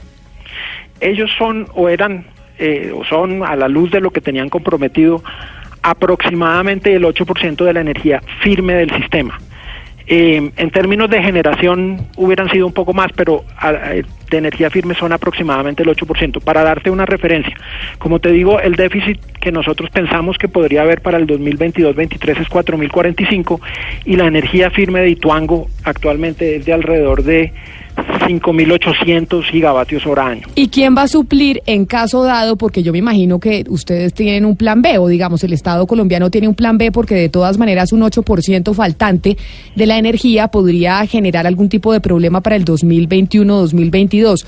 ¿Cuál es el plan B si Hidroituango no puede cumplir con la energía que iba o que se había comprometido a suministrar? Sí, en este momento el plan A es la subasta. La subasta, en la subasta esperamos eh, salir a, a obtener la energía firme que necesitamos, para lo cual precisamente tenemos en cuenta los distintos escenarios de riesgo que pudiera haber y, y tenemos el compromiso de no arriesgar, de, tener plena tranquilidad de que vamos a tener la energía. Adicionalmente, porque como dices, y, y nosotros lo pusimos en el análisis también, que si hay 4.045 de déficit en el 2022, también hay un déficit posible en el año previo. Y aquí debo enfatizar que el déficit solo se presenta si hay niño. Si no hay niño, nadie se va a dar cuenta. Pero si hay niño, habría un espacio de unos 2.000 gigavatios de déficit en el año anterior. Entonces nosotros en esta subasta eh, pusimos una regla que dice que si bien ellos deben tratar de entrar en la fecha 2022, en diciembre del 2022, a los proyectos que lleguen más temprano, por lo menos un año más temprano, se les da una, una remuneración adicional de dos dólares en el cargo por confiabilidad. Claro, pero entonces, cierre la pero esa remuneración adicional, esa la vamos a pagar, como usted muy bien nos dijo, doctor Jaramillo, los usuarios. Eso quiere decir que esa remuneración de dos dólares que se le va a dar a esos proyectos que lleguen más rápido y que, y, y que sean mucho más efectivos, pues lo vamos a pagar los usuarios y nos va a subir la luz. Para decirlo así la en, en términos sencillos. Va a la factura. y efectivamente, y eso es bueno que lo tengan presente todos los colombianos, todos los pagos asociados a la, al servicio público de energía eléctrica en Colombia eh, son pagos que hacen los usuarios. Hay algunos usuarios que reciben subsidios del, del Estado, pero en principio esto es una relación entre unos privados, los usuarios, y unos prestadores de servicio que incluyen a los generadores, pero también a otros que están en la cadena. Doctor Jaramillo, usted es el experto. Pero yo viendo desde afuera, si soy una persona que suministra energía eléctrica, tengo una empresa, digámoslo así, y yo estoy metida en el negocio de energía eléctrica, veo que hay este problema gigante de Hidroituango, veo que puede existir un déficit del 8%, veo que puede que no vayan a cumplir con entregar la energía, yo le subo el precio a mi, a mi energía. Yo allá en la subasta digo, oiga, acá estos están enfrentando un problema complicado. Yo creo que el precio de la energía puede subir porque esas son las dinámicas del mercado. ¿Usted cree que eso es factible que pase? Que cuando vayamos a la subasta, pues los otros empresarios que están en el mercado de la energía dicen, oiga, acá se nos sube el precio porque por la situación que tiene Hidroituango y al final eso va a terminar recayendo, como usted nos lo dice, sobre los usuarios, pagando más cara la luz.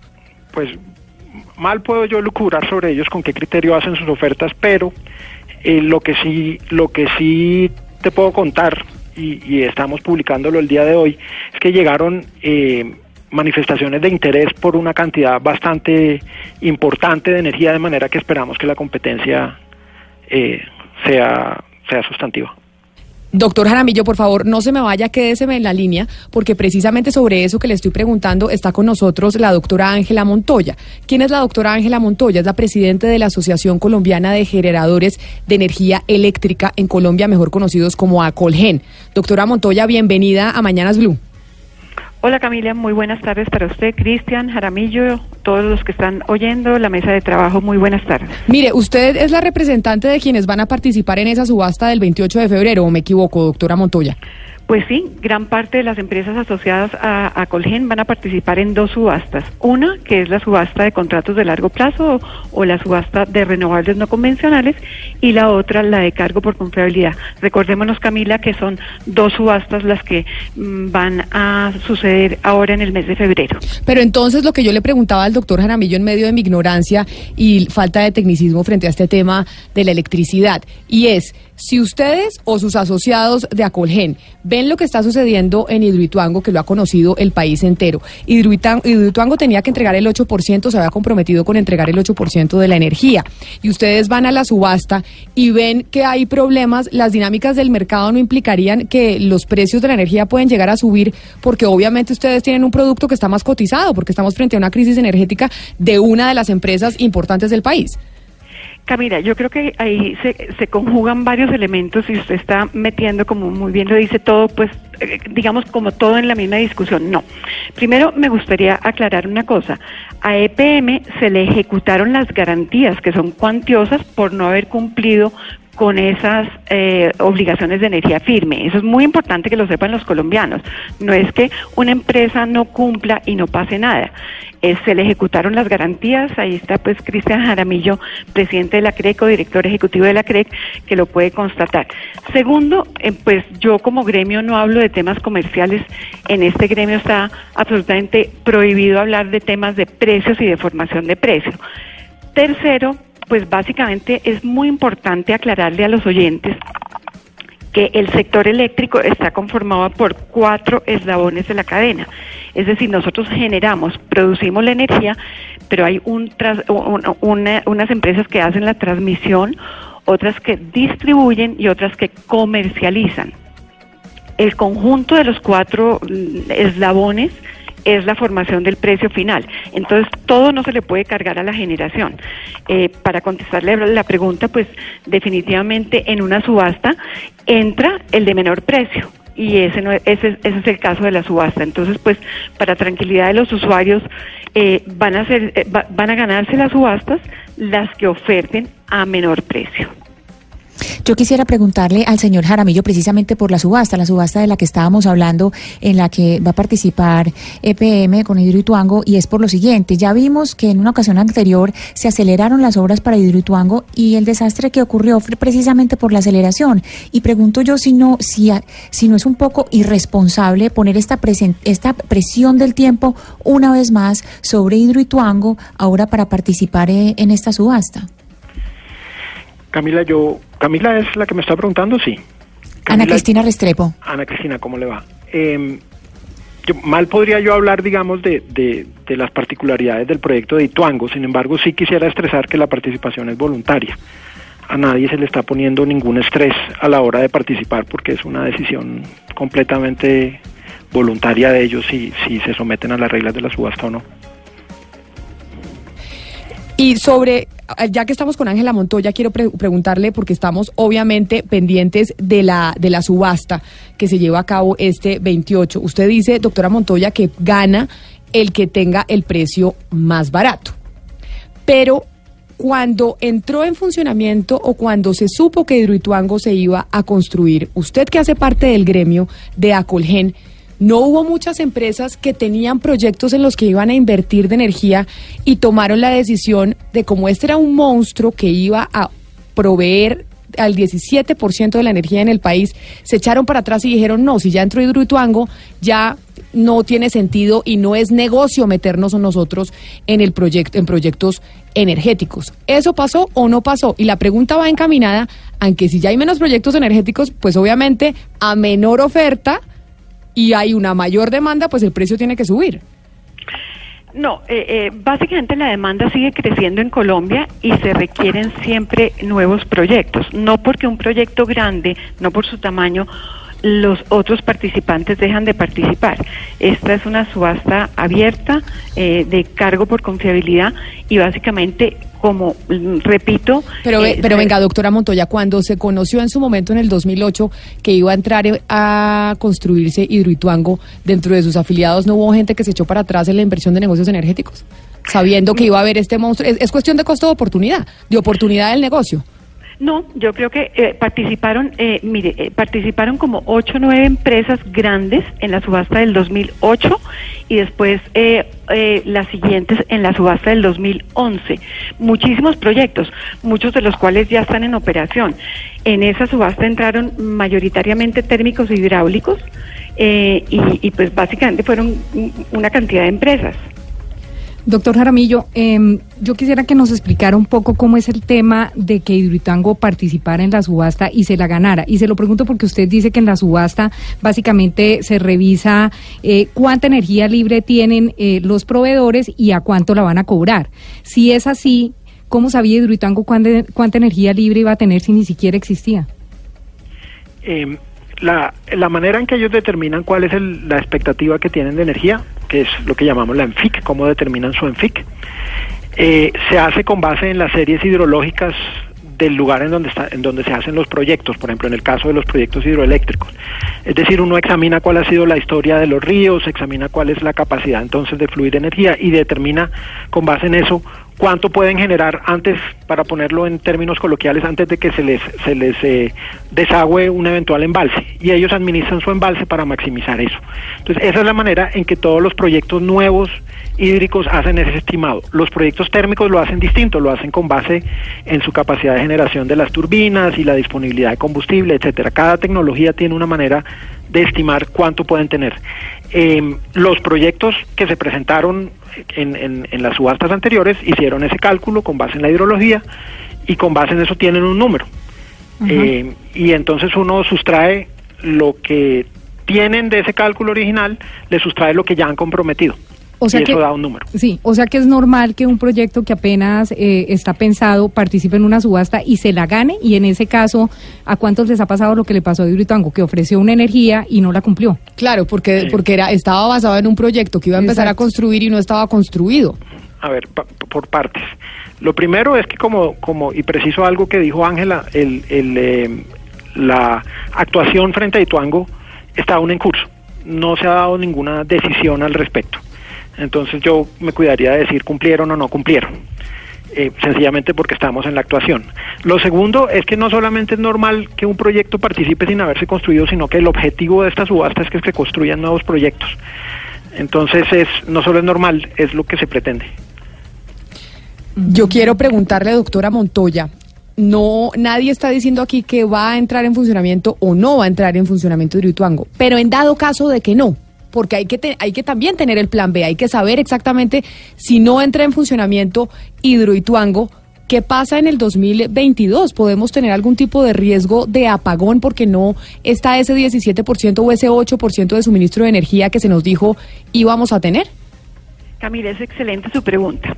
Eh, am, básicamente, este sector se planea con mucha antelación y es por eso que en este momento la CRE que está sacando una subasta y el ministerio está sacando otra subasta.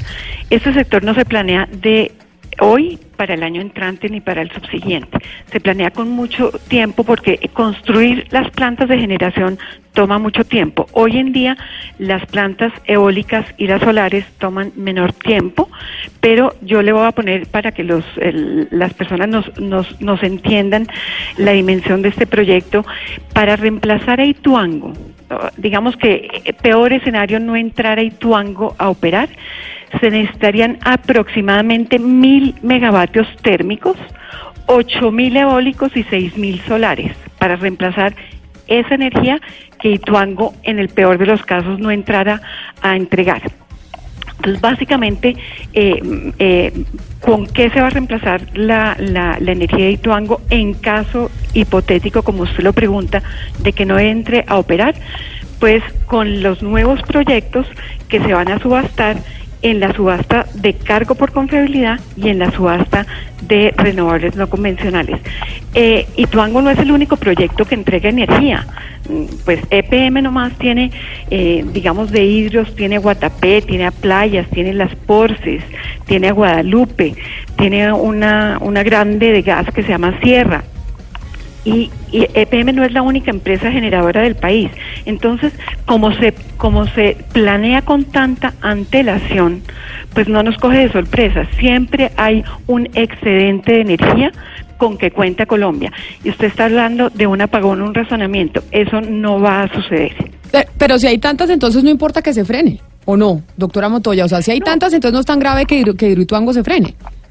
No, clarísimamente es un proyecto no solamente relevante, sino importante. Importante por sus emisiones, im- importante por la energía más barata que va a entregar, empo- eh, importante por la energía firme. No es que no importe, es que básicamente como el sector está planeado, pues se reemplaza con otras fue- con otras empresas hasta tanto entre a entregar su energía firme. O sea, quiere decir que si Hidroituango no entra en funcionamiento, sí vamos a pagar energía más costosa. Usted ahí me está corroborando la hipótesis que teníamos. Como Hidroituango no entra en funcionamiento, quiere decir que la energía la vamos a pagar más cara. No, yo, yo lo que le quiero decir cuando Pero le usted digo me acaba de decir, doctora Montoya, que si No, no, no. Hidroituango entra en funcionamiento, vamos a pagar energía más económica. Quiere Sí, decir que si no entra, entonces vamos a pagar energía más costosa. No, no, no. Si me deja explicarle, yo le, le, le digo por qué energía más barata. Porque hay fuentes de generación que, más, que son más baratas y, y otras que son más caras. Entre térmica e hidráulica, la energía eh, hidráulica es más barata que la térmica. Eh, la formación del precio final, lo que le llega al usuario final en la factura, no tiene que ver solamente con la generación, tiene que ver con la generación, la transmisión, la distribución, la comercialización, las restricciones y eh, usted sabe y los oyentes saben que hay dos maneras de comprar energía o de vender energía más bien. Se vende o por contratos de largo plazo y es una tarifa fija que no se modifica por la duración de ese contrato. Digamos que sea un contrato a tres, cuatro, cinco años si se compró energía a 100 pesos, ese es el valor, no importa si entra una planta de generación o otra. Pues la mire- otra manera de, perdón, y la otra manera de vender energía es en bolsa. Si un comercializador que atiende una región del país está muy expuesto en bolsa y estamos eh, ante un fenómeno del niño, es posible que al usuario final, es decir, a usted en su factura o a mí en la mía, nos suba la energía. Pero eso no tiene que ver con que entre en operación Ituango. Lo que le quiero decir es que los componentes de una factura final son varios y no lo podemos decir simplemente que porque no entró Ituango o cualquier otro proyecto, la energía se va a encarecer. Eh, mire, precisamente sobre la subasta, sobre esto que estamos discutiendo y los efectos de lo que está pasando con Hidroituango, está con nosotros también Ángel Castañeda. ¿Quién es, eh, ¿Quién es Ángel Castañeda? Él es abogado y es experto en el sector energético y de la infraestructura. Y llamamos al doctor Castañeda, ¿por qué razón? Porque leímos un blog, una publicación en donde habla precisamente de la subasta y plantea un escenario pues que es eh, preocupante. Señor Castañeda, bienvenido a Mañanas Blue. Eh, buenas, Camila, ¿cómo está? Saludos a todos los participantes y a la mesa, ¿cómo le ha ido? Estaba usted oyendo pues al doctor Jaramillo, que es de la CREC, y también a la doctora Ángela Montoya, que es de, Aconge- de Acolgen. Y yo sí quisiera que usted nos explicara, después de haber leído su blog y escuchándolos a ellos, si usted coincide con lo que ellos están diciendo. Para aclararle, el, el blog tiene que ver con la subasta de energía renovable y eh, lo que usted está hablando con el doctor Jaramillo eh, y con la directora de Colgen tiene que ver es con la subasta de cargo por confiabilidad, que son dos procesos que se hacen en febrero los dos, pero son diferentes. Respecto de lo que dice la doctora y, el señor eh, Jaramillo, digamos, en estricto sentido es cierto. ¿Qué significa eso? Primero, si falta Hidroituango, que es una energía en teoría barata porque es una energía hidráulica, de fuente hidráulica, ese hueco en el futuro, que está calculado para el 2021-2022, tiene que ser llenado por alguien. Y ese alguien puede tener energía más cara. Y en ese sentido, ese porcentaje de la energía, ese, ese porcentaje de seguridad de energía por los nuevos entrantes, pues corresponderá al precio que se defina en la subasta. Pero Eso no necesariamente, eso no necesariamente significa que el precio al usuario final se vaya a incrementar, porque depende de muchas variables. Uno podría pensar que si todo se mantuviese igual, pues claro, es un, es un incremento eh, que se va a presentar. Pero es posible que cambien muchas, muchas otras variables y que el precio en efecto o se mantenga o no se incremente tanto o se reduzca incluso. Pero cuando Ese- usted, pe- obviamente dependemos de muchas variables, pero cuando usted dice si todo permanece igual, habla de todo permanece igual, Hidroituango no entra en funcionamiento. Hid- Hidroituango no entra en funcionamiento y entran nuevas fuentes de energía que, considerando la etapa de reacción que tenemos, que son tres o cuatro años, tienen que ser generación térmica, que obviamente utiliza un combustible que es más caro que el agua, pues evidentemente eso se va a dar en ese, en ese sentido. Ahora, ¿qué es lo importante? Que es lo que estaba diciendo el doctor Jaramillo, que ese precio se determine en condiciones de competencia y que esa competencia, que es la subasta, tenga la mayor cantidad de agentes que puedan ofertar para lograr bajar el precio lo más que se pueda y reducir de esa manera el impacto tanto al sistema como el eventual impacto al usuario final. Ese es, ese es el, el- el resumen del asunto. Doctor Jaramillo, eh, en el tema gravitan dos grandes tesis. Doctor Jaramillo, recordarle a los oyentes que es el director de la CREC. Director de la Exactamente. Cómo no, el doctor. Cristian Jaramillo, director de la CREC, que es la entidad encargada que va a hacer la subasta este 28 de febrero. Las dos subastas, como nos aclara el eh, señor Castañeda, Pero que son hemos- las de cargo por confiabilidad y las de energías de renovables. Son dos subastas distintas. Así es, pero hemos eh, gravitado principalmente sobre la del cargo por confiabilidad y hay una primera tesis que sostiene que eso va a ser básicamente un fiasco porque todos los oferentes de energía se van a aprovechar de la crisis de para salir a ofertar carísimo. La segunda tesis que gravita en este problema es que la energía la vamos a tener que pagar y las subidas de energía que son inevitables las vamos a tener que pagar todos los colombianos en nuestras facturitas de energía por los problemas de Hidroituango. Pero quizá eso es relativo por muchas cosas. Usted mismo lo ha dicho. El primero, el tema del fenómeno del niño. El segundo, que hay unos factores objetivos básicamente en el juego de la oferta y la demanda, que no se dé suficiente oferta. El tercero, el tipo de oferta sobre el tipo de energías. Yo quisiera hacer una pregunta un poco más obvia. ¿En dónde queda la responsabilidad de los dueños de Hidroituango con su patrimonio? Estoy hablando principalmente de empresas públicas de Medellín y del grupo IDEA. ¿En dónde queda la responsabilidad patrimonial para que en un eventual caso los usuarios de energía, todos los eh, ciudadanos, no tengamos que pagar un eventual sobrecargo de energía por todos estos problemas? Doctor Jaramillo. A ver, una, una precisión antes de, de, de contestarle a con quién con quién me hizo la pregunta. Rodrigo Pomo, ¿cómo le va? ¿Qué hay, Rodrigo? ¿Cómo le va? A ver, la primera es una precisión. La subasta de renovables no convencionales, que es una subasta de contratos financieros, es una subasta que organiza el Ministerio de Minas a través de la UME. Entonces, nosotros aquí estamos charlando, como él muy bien dijo, de la subasta de cargo por confiabilidad, que, que la, la regla la CREC y la administra XM. Eh, así es. Ahora, sobre lo segundo, le cuento que esta es una pregunta, digamos, de cara a la comisión, es decir, de cara al sistema, ellos tienen unas obligaciones de energía firme y nosotros estamos en un proceso de determinar si esas obligaciones se incumplieron o no se incumplieron y ese proceso está aún abierto y por lo tanto no puedo hablar. Las responsabilidades patrimoniales que pudiera tener la empresa hacia sus eso es una cuestión que para nosotros es digamos transparente y yo creo que tendría que charlarlas directamente con ellos. Ok, me parece bien, pero de nuevo, eh, usted dijo que todo esto se estaba dando en el marco de un proceso sancionatorio, incluso dijo que no podía explayarse mucho porque seguramente tendrá usted unas inhabilidades propias de quien debe ser imparcial en ese proceso sancionatorio. Pero lo cierto es que Hidroituango ofreció una energía, es decir, se comprometió con una obligación legal y la está incumpliendo.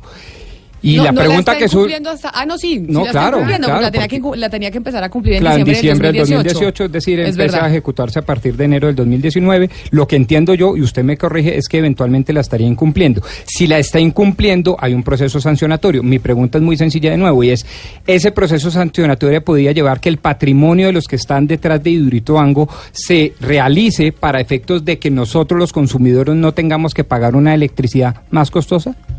La decisión que debe tomar el proceso sancionatorio cuando salga se refiere, uno, a si hay algo que se, se llama, digamos, regulatoriamente un incumplimiento grave e insalvable. Em, la comisión debe literalmente establecer plenamente la existencia del incumplimiento grave e insalvable, que es algo que el auditor del proyecto eh, reportó en su informe de auditoría. Ahora, ¿cuáles son las posibles consecuencias de eso? O con respecto a qué están, digamos, cuáles son las cosas sobre las cuales se pronuncia la comisión. Sobre la ejecución de unas garantías, si se determina, si se establece plenamente el incumplimiento grave e insalvable, se ejecutan unas garantías y se toman unas decisiones sobre eh, las asignaciones de energía firme, las OEFs que tienen actualmente el proyecto. No, más allá de eso, la comisión no se pronuncia.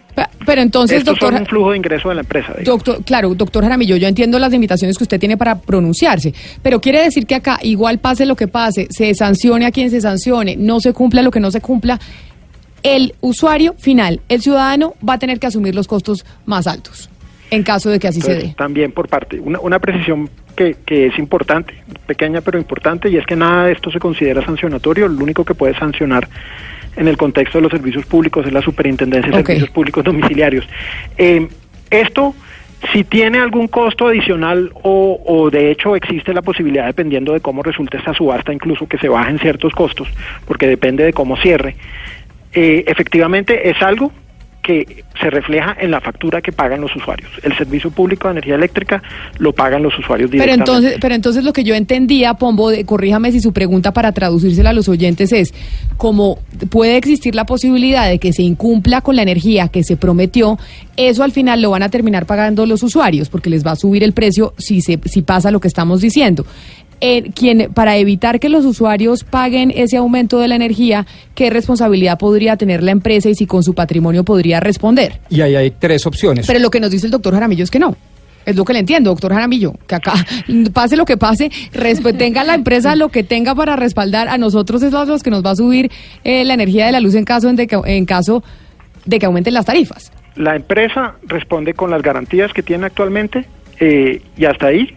Pero y le la- y responde- las consecuencias de OF. Pero doctor Jaramillo le responde a quién. Las garantías se le devuelven al público, pero eh, el monto de las garantías que existen está pensado para alinear los incentivos de la empresa, es decir, para que la empresa haga las cosas a su mejor saber y entender y en serio, pero pues es un monto que no que no se compagina con los montos de lo que vale el componente de generación de electricidad en el país, en eso en eso tiene razón. Ahora, yo yo lo que sí quisiera enfatizar es le, le voy a poner números porque creo que es que es más fácil eh, hablarlo con números. Hacía un rato hacían mención de los distintos componentes de la tarifa. El CU en Colombia, que es el total de la tarifa, está alrededor de 500 pesos kilovatio hora. Eso depende de la de qué región esté. De ese CU hay varios componentes. Uno de ellos es el de generación, que es el que estamos hablando ahora, que está alrededor de 200 pesos. De los 500, 200 son de generación. Y de esos de generación, a su vez, eh, un pedazo alrededor de 55, 56 pesos en este momento corresponden al cargo por confiabilidad y los otros alrededor de 145 corresponden al costo de la energía que se determina en el mercado, en, la generación. Eh, es lo que estamos hablando en este momento se refiere a si esos 55, 56 pesos subirán en la fecha en que los proyectos entren, dependiendo de cómo termine la subasta. Eh, como les digo, la subasta puede terminar a un precio mayor o menor que el que tenemos actualmente y la, la competencia, eh, las manifestaciones de interés que hemos tenido sugieren que la competencia va a ser bastante sólida.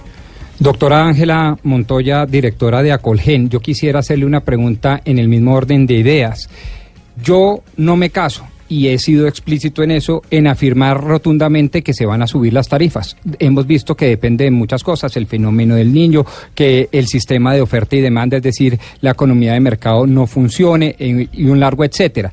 Pero supóngase usted que evidentemente entre el fenómeno del niño y que la oferta y demanda no funcione bien, se suba el precio de las tarifas para evitar que esa subida de tarifas le llegue al bolsillo de todos los colombianos. Le pregunto, ¿usted cree que uno de sus asociados, EPM, o mejor dicho, Hidroituango, a través de EPM y el grupo IDEA, tienen la capacidad financiera para entrar a pagar esos sobrecostos en electricidad y evitar que se suban las tarifas de luz a cada uno de los usuarios? Pues mire, eh, en cualquier fenómeno del niño el precio de bolsa sube, eso es evidente. Eh, el punto es tener contratos de largo plazo para que eso no afecte al usuario final. Es decir, vuelvo y repito, nosotros generamos o producimos la energía, o sea, las empresas que están asociadas a este gremio generan la energía, la entregan y se la venden al sistema, mm, bien sea por contratos de largo plazo o en bolsa. En fenómeno del niño los precios suben, pero existen empresas comercializadores que ya están contratados y que están muy poquito expuestos en bolsa. Es decir, en ese orden de ideas al usuario final no le sube la tarifa. Yo le quisiera preguntar al señor Jaramillo y, permítame un poco insistir en los estándares que tienen ustedes para la participación en la subasta, porque estamos hablando de que ustedes reciben la participación de una empresa que causó un impacto ambiental pues incalculable y además lo hizo con una licencia ambiental suspendida. Entonces uno se pregunta cuáles son esos parámetros. A ver, eh, el, en este momento, digamos, sobre lo que está en discusión, que no puedo charlar, no puedo contarles en, en- al aire, por supuesto, ni, ni de ninguna otra manera, pero ¿cuáles son los requisitos de la subasta para su participación? ¿Sí? Eh, entendiendo que de la, de la ENFIC originalmente calculada para los proyectos, si todavía tienen una ENFIC que no ha sido asignada, es con eso que podrían participar. El proyecto debe estar registrado en fase 2 en la UME, eso quiere decir que tiene un cierto avance, digamos, en el diseño del proyecto, debe eh, tener un estudio de conexión entregado en la UME, debe reportar los parámetros técnicos del proyecto a la comisión a través de un aplicativo, deben entregar unos cronogramas de ejecución de obra y una curva S, es decir, debe decir en cómo va a ser el avance del proyecto para estar presente el día que debe estar presente según la subasta, presentar garantías y por supuesto todo esto debe apuntar a que el proyecto entre en operación comercial. En esta subasta se requiere que sea en eh, diciembre del 2022. Pues ahí están nuestros invitados sobre la pregunta que teníamos de si lo que está sucediendo con Hidroituango va a generar un aumento en los costos de energía para los colombianos, en el recibo de la luz. Y quiero, para ya terminar, doctor Jaramillo, doctora Montoya, básicamente, pues depende, puede que sí, y, de- y no sabemos, pero puede que sí, y los que vamos a terminar pagando somos los colombianos. Punto. Ese puede ser como una conclusión a la pregunta que habíamos planteado hoy empezando el programa, doctora Montoya. No, no estoy de acuerdo con esa apreciación, Camila, pero pues... eh, O, he o dígame usted, o puede que, o no, o seguro, no, o- seguro no, pues No, puede que sí, puede, puede que, que no. no. No, Sí, claro, por es- eso, puede que sí, puede que no, pero no podemos garantizar que no van a subir. no podemos garantizar que no van a salir con eh, que no van a subir pero con Ituango o sin Ituango Camila es que es, eh, el- la formación de precios del sector eléctrico tiene muchos Claro, yo, componentes claro, yo la entiendo, doctora Montoya, pero si estamos en una ecuación y tenemos varias variables y hay una variable que seguro falla, yo le garantizo que la probabilidad es mucho más alta y más elevada para que la energía suba. A que si usted tiene esa variable constante y que va a entrar, seguro. No, Camila, de Claro. pronto no, eso es lo que están diciendo nuestros No, pero, de pero, pronto pero, no, pero por ejemplo, probabilidad, por- ¿cómo? pues, Perdóneme, si usted no, no, tiene pero una, es que si usted no tiene una, no, no, un doctora segundo. Camila, Si perdóneme, usted- le digo pero permítame, déjeme le digo. por confiabilidad. Pero espéreme, le digo y una eso cosa. depende de unas cosas, como por ejemplo fenómeno del niño, como por ejemplo capacidad de los oferentes. Claro, de acuerdo, pero tiene una variable que además tenía que era Hidroituango, que si no entra en funcionamiento, la probabilidad, hablamos de probabilidad, de que suba el costo es mucho más alta a que si, a que si Hidroituango si estuviera funcionando. La probabilidad No de que costo No es más baja. porque puede ser marginal lo que está diciendo la doctora Ángela. marginal quien provee el 17% de la energía o que estaba o, o que estaba destinada a proveer el 17% de energía? Porque ¿Eso es marginal? No, porque estoy diciendo es una de las muchas variables y lo que están diciendo, lo que yo estoy entendiendo Claro, y me pero yo- corrigen nuestros pero- entrevistados, es que hay muy buena oferta, que el mercado de energía está funcionando bien. Corríjame, yo- claro, hay muchas variables, pero si una de ellas fallas, la probabilidad se aumenta o se disminuye. O, pues es lo que yo entiendo cuando a mí me enseñaron que- que regresiones. me, dirán, me, dirán, me sí, no, doctora Ángela, pero de pronto yo me equivoqué cuando en, en estadística y probabilidad en regresiones me, me dijeron me dijeron mal y hay una variable que no afecta, que no importa. Pues digamos que, eh, que, que- que- que yo no entro a juzgar las regresiones, Camila, lo que le- sí le puedo decir es, el problema se- seri- serio sería si no hay proyectos para la subasta, eh, pero de acuerdo a la CREC, y usted ha oído al doctor Jaramillo, hay una oferta suficiente. Yo lo que quiero eh, un poco decir, eh, si usted me lo permite, Camila, es, este es- ha- ha sido un sector que le ha respondido al país. Desde el año 91 Colombia no ha tenido un solo día de apagón, un solo día de razonamiento y hemos vivido cinco fenómenos del niño. Eso no lo pueden decir los países vecinos. Yo le voy a decir una calificación que puede que sus usuarios o los oyentes, perdón, conozcan, pero puede que no. Usted sabe que, Ca- Camila, que este sector eléctrico tiene la décima calificación mundial. No la dice Acolgen, no la digo yo, no la dice Cristian Jaramillo, no la dice el doctor Castañeda, que están, estamos todos al aire. La dice el mundo. A nosotros nos califica el mundo en confiabilidad energética. Somos la décima potencia más confiable del mundo, más confiable. Y ambientalmente somos la cuarta potencia más limpia del mundo. Algo debe estar haciendo bien este sector. Este sector yo considero que está muy bien regulado, muy bien supervisado y tiene unas empresas con muy altos estándares, eh, no solamente corporativos, sino de confiabilidad. Entonces, pues digamos que estamos ante un escenario de que un proyecto de una empresa ha tenido los impases que ha tenido. Evidentemente, mm, eh, ojalá no se hubieran presentado, pero se presentaron. Pero no quiere decir que el sector no le vaya a cumplir al país y no quiere decir que porque un proyecto no entra independiente de que va a pre- representar el 17% del total de la energía, vaya a encarecer los precios. Eh, hay muchas otras variables eh, y básicamente yo sí le hago una, una defensa al sector porque creo que le ha dado eh, una confiabilidad que todos debemos aplaudir. Doctora Ángela Jaramillo, presidente de la Asociación Colombiana de Generadores de Energía Eléctrica Colgen. Muchas gracias por haber estado con nosotros. Ángela Montoya. Ángela Montoya. ¿Y yo qué le dije?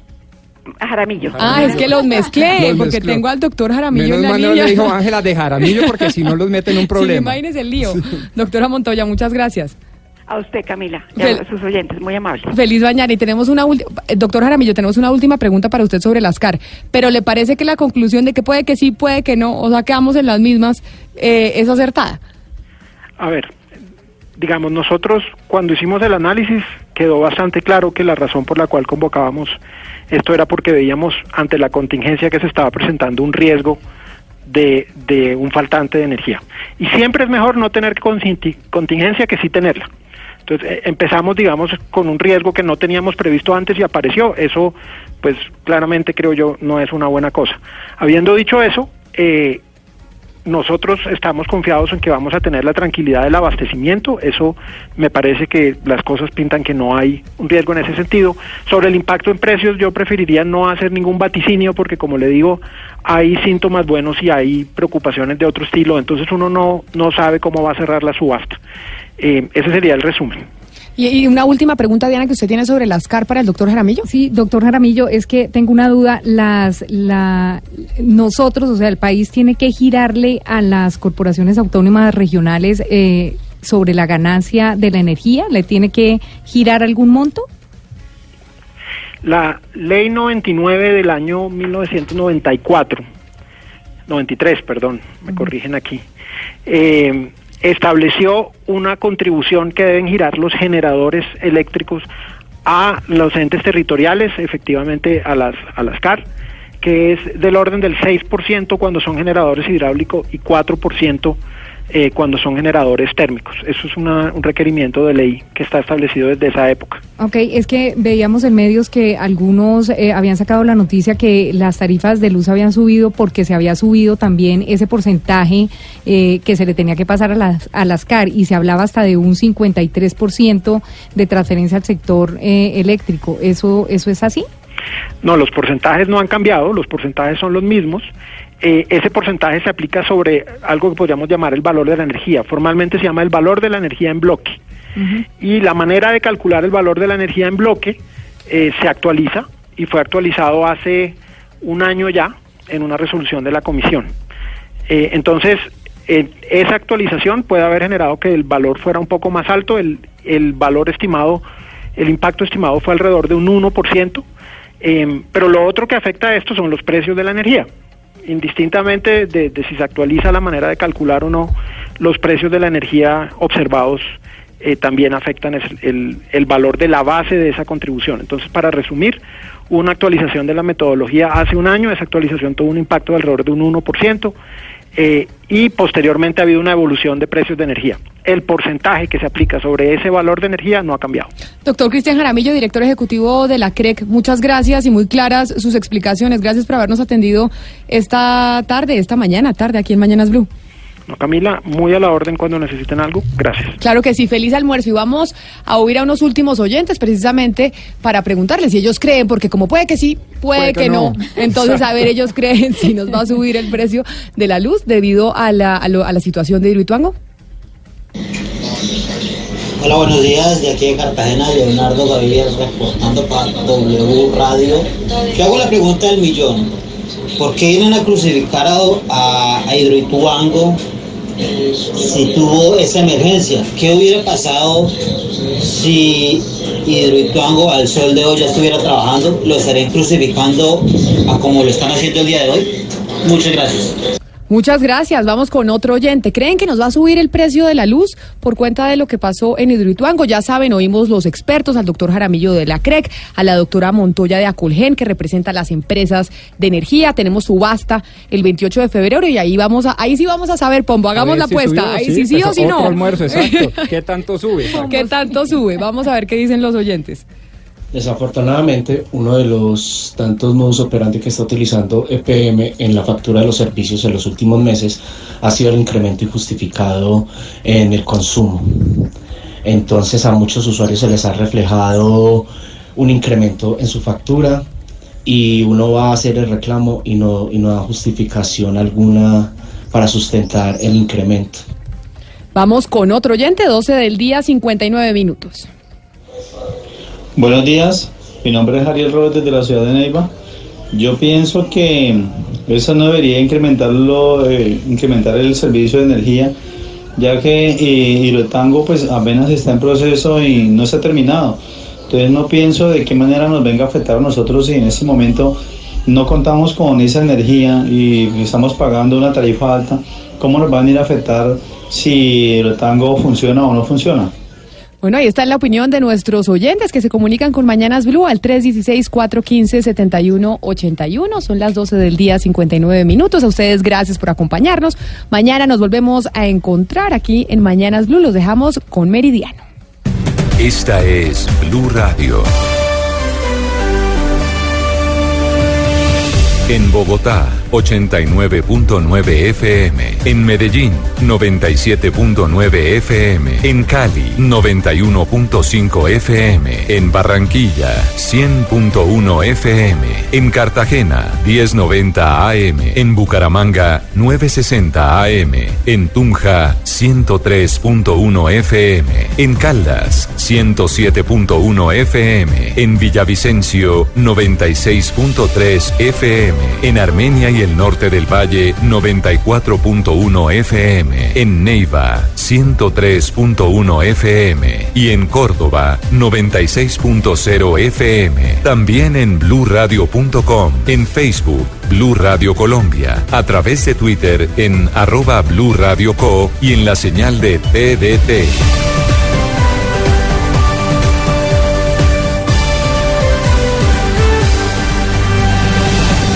Blue Radio, la nueva alternativa.